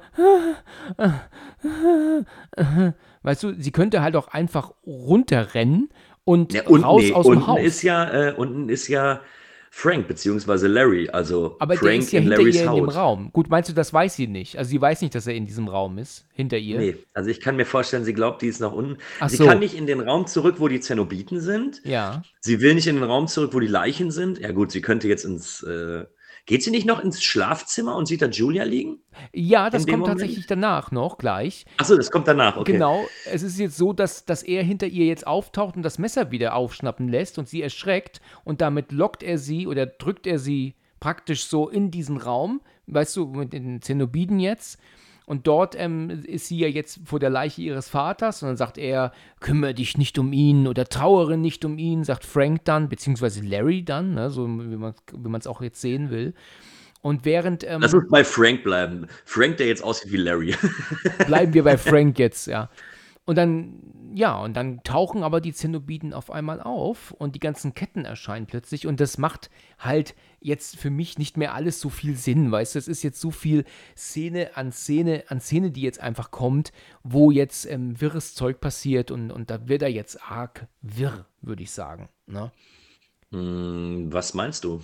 Dass also jetzt die jetzt auftauchen, sie hat ja Larry oder Frank jetzt verarscht, ne? Weil er ja jetzt auch praktisch zugegeben hat, ähm, ähm, kümmere dich nicht um ihn oder trauere nicht um ihn. Und jetzt wissen halt die Zenobiden, aha, das ist wirklich der Frank, der uns entkommen ist. Ja. Mhm. Und jetzt tauchen sie auf und dann sagt ja auch Pinette, wir mussten es mit den eigenen Augen sehen. Ja, also praktisch, als, als würden sie das nicht wissen. Ich meine, sie kommen aus der Hölle und, und, und können aber jetzt nicht wissen, ob es wirklich so ist, wie Kirsty es erzählt hat. Und jetzt hat sie ihn praktisch verarscht und ver verpetzt. Und jetzt wissen sie, okay, den Frank, den müssen wir uns wiederholen, weil er, Frank sagt ja dann auch, You set me up, bitch. Also du hast mich praktisch in eine Falle gelockt, so um den Dreh, ne? Und das finde ich jetzt ein bisschen albern, muss ich sagen. Weißt du, als müssten die, die Wesen aus der Hölle irgendwie so eine Art Beweis ähm, ähm, vorgelegt bekommen, weißt du? Das, fand ich dann ein bisschen unsinnig, muss ich, muss ich ganz ehrlich sagen. Ja, also ich glaube nicht, dass sie einen Beweis brauchen, um irgendwen zu foltern. Nee, Ich glaube, sie wollten nur den Beweis haben, dass das eben derjenige ist, der ihnen entkommen Ja, ist. genau, genau. Aber hätten Ja, die es nicht eh wissen können, irgendwie? Also, ich weiß nicht. Also, das, das fand ich jetzt ein bisschen albern, ähm, dass, dass die halt praktisch so eine Art Maulwurf brauchen in Kirsty, um nachvollziehen zu können, dass sie die Wahrheit sagt, dass da halt wirklich der eine raus, ausgebrochen ist ja, aus der Hölle. Ne? Aber Ja, gut, ich ja, meine, okay. das, ist- das ist halt jetzt so. Und dann will er Kirsty natürlich ans Leder, ne, und sagt, ähm, du, ich werde dich hier, was weiß ich, ähm, ähm, ich mach dich fertig. Und dann auf einmal kommt plötzlich überall wieder diese Haken. Und die werden dann halt geschnappt und hier und da und überall in sein Gesicht. Und dann kommen wir tatsächlich zu einem Bild, das ich vor nicht allzu langer Zeit mal irgendwo bei Facebook gesehen habe, wo ich dann auch hängen geblieben bin und dachte, boah, ist das bloß abartig. Du weißt, was ich meine, ne? Dieses Gesicht, wo die ganzen ähm, ähm, ähm, Haken dran ziehen und ihm das Gesicht so auseinanderziehen, weil das ist schon genial gemacht, aber richtig eklig, ne? Und das meine ich. Wir hatten ja am Anfang mal drüber gesprochen, ähm, lässt du das Ding ab 16 durchgehen. Ja. Also das ist dann schon jetzt so grenzwertig hier, Also, ne? also ich habe Filme ab 18 gesehen, auch neuere Filme ab 18, die ich bei weitem nicht so heftig finde. Wie gesagt, Indizierung, nein, auf keinen Fall. Nee, auf keinen Fall. Ähm, aber es ist zwar jetzt kein Gore-Fest, was Hellraiser abfeuert, aber wenn, wenn da jetzt eben mal Gewalt gezeigt wird, ähm, dann ist sie auch schon sehr, sehr hart. ja, Und das stimmt. eben dieses Bild, wo der, ähm, wo der generell in Ketten hängt und das Gesicht dann da auseinandergezogen wird und es ist furchtbar ekelhaft. Und dann auch dieses Grinsen dabei und dann dieses äh, Jesus wept, Ja, wenn er dann genau. auseinandergerissen wird. Oh, Und dann wird er da Also auseinandergerissen. Das siehst du aber wirklich nur, zumindest in meiner Version, hier nur in zwei Frames gefühlt. Ja, also das sind nur, ähm, also da, da ist ja ganz schnell, ist diese Puppe da auseinandergerissen worden. Das hätten sie gerne ein bisschen länger zeigen können, weil sie hatten sich auch die Mühe gemacht, die zu erstellen, ne? Oder zu bauen auch, ne? Aber gut, dann ist die auseinandergerissen, Frank ist Geschichte und dann ähm, flieht Kirsty, will die Treppe runter, aber diese weibliche Zenobide steht dann dort und sagt, du wirst uns doch noch nicht so schnell verlassen. Und dann, ich sehe gerade, du hast die, äh, du hast nicht die Turbine-Box, ne? nein, Dann ist deine, dann ist deine Szene tatsächlich äh, um vier oder fünf Sekunden geschnitten. Tatsache. Ja, ja. Also ich wollte nämlich gerade sagen, du siehst noch, wie, wie das Gesicht in der Mitte auseinanderklafft und auseinandergezogen wird. Und äh, schlussendlich wird dann der ganze Körper zerfetzt, weil alle, äh, weil alle Ketten in die äh, in eine andere Richtung ziehen. Ja, also ja. es, ich wollte nämlich gerade sagen, also bei mir war das schon sehr, sehr grafisch. Interessant, interessant. Sie will ja dann fliehen, aber diese weibliche Zenobide ist ja hinter ihr her. Und dann geht sie in das Schlafzimmer, wo ja Julia jetzt liegt und ähm, die Box festhält, ne? Und ähm, das Gesicht ja weg ist von ihr, ne? Und Mhm. ich musste ganz ehrlich sagen, ich habe im ersten Moment nicht gewusst, wer da jetzt liegt auf dem Bett. Ich, ich habe jetzt gefragt mich, wer, wer ist denn das jetzt? Hast du das direkt gewusst, dass das, dass Nee, das nee, Julia nee, nee, sein nee. soll? Nee, es, wie gesagt, der Film ist sehr, sehr kryptisch in manchen Szenen und äh, manchmal bietet er dir auch ein paar zu wenige Informationen über das, was du eben gerade siehst. Und da finde ich zum Beispiel auch, man muss jetzt wieder für sich selbst interpretieren, warum liegt sie auch überhaupt auf dem Bett? Ja, genau. Und warum ist sie dort auch in Ketten? Weil da hängen ja auch diese Haken. Das habe ich halt auch nicht nachvollziehen. Aber da, gut, ich habe auch ehrlich gesagt, muss ich dir ehrlich sagen, jetzt gewartet auf den Endspann. Ne? Weil das ist jetzt alles so wirr und, und, und Krimskram gewesen, der jetzt äh, für mich ein bisschen äh, nicht schwer verdau, nicht, also schwer zu ertragen ist falsch gesagt, aber das machte für mich jetzt nicht mehr viel Sinn alles, ja. Mhm. Und dann, ja, und dann nimmt sie ihr ja dann die Box ab und dann kommt der Pinhead vor ihr und das hatte ich jetzt vorhin schon gesagt, ja, das ist dann völliger Quatsch und Irrsinn, dass sie jetzt weiß, dass sie die Box irgendwie betätigen muss, um die loszuwerden. Weil Pinhead sagt ja dann auch, nein, tu das nicht. Das Wesen aus der Hölle kann jetzt nicht irgendwie ihr das abnehmen oder, oder, oder, nein, er sagt halt nur, er kann halt nur sagen, tu das nicht. Und sie drückt jetzt auf dieser Box rum und der weibliche Zenobide verschwindet und sagt, nein. Und dann kommt dann noch dieser ähm, Pinhead selbst, glaube ich, verschwindet dann auch schon und sagt, nein. Und dann rennt sie dann natürlich nach unten. In dem Moment muss aber auch das Haus jetzt irgendwie einstürzen. Dass also jetzt, jetzt stürzen plötzlich die, die Decken kommen runter. Und ja, und dann ist dieser Typ mit diesen, also diese Zenobide mit den Zähnen, mit den klappernden Zähnen, taucht dann noch vor ihr auf. Und da kann sie dann aber auch diese Box dann irgendwie verwenden, um dann noch äh, da, dafür zu sorgen, dass auch da jetzt ähm, der verschwindet ja, und da bin ich dann tatsächlich raus gewesen. Ne? Also das, das war dann jetzt ziemlich ja Quatsch und Irrsinn noch. Ja, das, das fügt sich eben, äh, es geht ja dann noch weiter in dem Haus und das, das bricht ja auch alles zusammen. Und plötzlich steht ja auch der Freund von Christy auf einmal Ja, genau, da der und, kommt und ja, will ja zur Hilfe eilen. Aber, aber auch einfach so völlig random. Ja, ne? genau. Sie ist gerade aus dem, sie kommt aus dem Krankenhaus. Er kann ja gar nicht wissen, wo sie ist. Ja, er sagt ja noch im Krankenhaus, vielleicht ist sie bei ihrem Vater. Das sagt er ja noch. Also, ne? Im Krankenhaus schätzt er, vielleicht ist sie zu ihrem Vater gegangen. Ja, okay. Also, Aber er taucht dann eben auf und dann kommt ja wieder der, dieses Monster, ja. was plötzlich vor der Haustür steht und du hast vollkommen recht, dass jetzt das Haus zusammenbricht. Ähm, das ergibt insofern ja auch gar keinen Sinn, weil als die Zenobiten am Anfang eben Frank gefoltert und zerstückelt haben äh, und sie dann den Würfel geöffnet haben, dann ist ja alles ganz normal gewesen und alle sind ganz normal verschwunden und das war ja alles überhaupt gar kein Problem. Ja. Und äh, da bin ich, da bin ich schon bei dir. Es macht wenig bis gar keinen Sinn, dass es da jetzt so passiert, wie es passiert und haut mich ein bisschen raus, haut mich aus der Stimmung raus.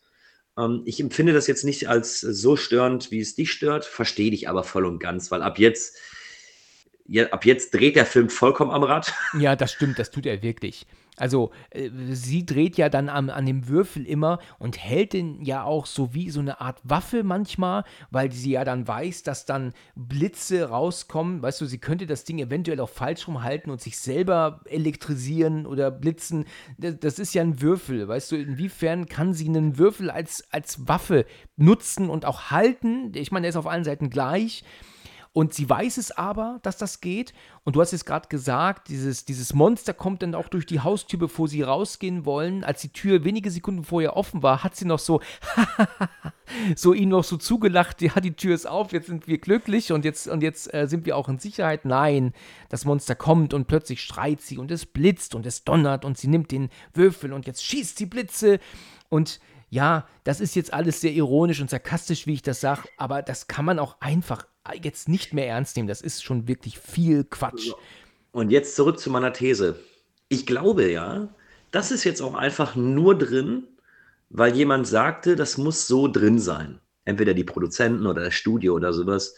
Pass auf, das Ding muss jetzt aber auch noch irgendwie den Knall haben. So, das hat bei vielen, vielen anderen äh, Horrorfilmen auch funktioniert und das brauchen wir jetzt auch. Weil für mich wäre es ein schönerer Schluss gewesen, dass eventuell die Zenobiten auftauchen. Sie lassen dann eben Frank dann da auch, da auch zerreißen. Und wenn jetzt Kirsty irgendeine Kombination an dem Würfel durch Zufall oder was gedrückt hätte und es verschwinden einfach alle, das hätte mir alles in allem besser gefallen. Ja, das stimmt. Und das wäre besser so gewesen. will dann eben durch, den, durch, das, durch die ganze Zerstörung des Hauses, durch das Monster, was nochmal auftaucht, durch diese Art kleine Verfolgungsjagd und der in Anführungsstrichen Kampf gegen die Zenobiten. Ganz viele Horrorfilme haben das vorher gemacht. Ja, dann müssen wir das jetzt auch so machen. Mhm. Und da würde mich tatsächlich mal interessieren, ob Baker sich das wirklich so gedacht hat, ob das hätte äh, so sein sollen, weil ich kann es mir fast nicht vorstellen. Also ich hätte es ein, es wäre ein, es wäre ein runderes Ende gewesen, wenn der Film, der generell ja eher etwas, etwas ruhiger gehalten wäre, auch einfach etwas ruhiger endet. Ja, das stimmt, das stimmt, ja. Ja, und da kommt ja auch die Szene danach, weißt du, wenn sie dann das Haus verlassen, dann ähm, stehen sie so im, im so Nieselregen und dann macht dann ihr Freund, der nimmt dann so die Jacke ab und hängt sie ihr um und du musst mal gucken, wie er sie anguckt danach, weißt du, so mit so einem Lächeln, als wäre nee, als wäre es ein gemütlicher Spaziergang am Strand. Weißt du, die haben vor wenigen Sekunden, da ist irgend so ein Monster gekommen, das ihn auf die, auf die Fresse gehauen hat, weißt du? Und jetzt ist es so nach wenigen Sekunden aber auch schon wieder vergessen. Weißt du, dem, dem hast du, dem siehst du im Gesicht gar nicht an, dass der sich wundert darüber, was gerade eben passiert ist, weißt du? Das Nö, ist sehr. Da sind Monster. Ach so, ja, gut, ja. dann.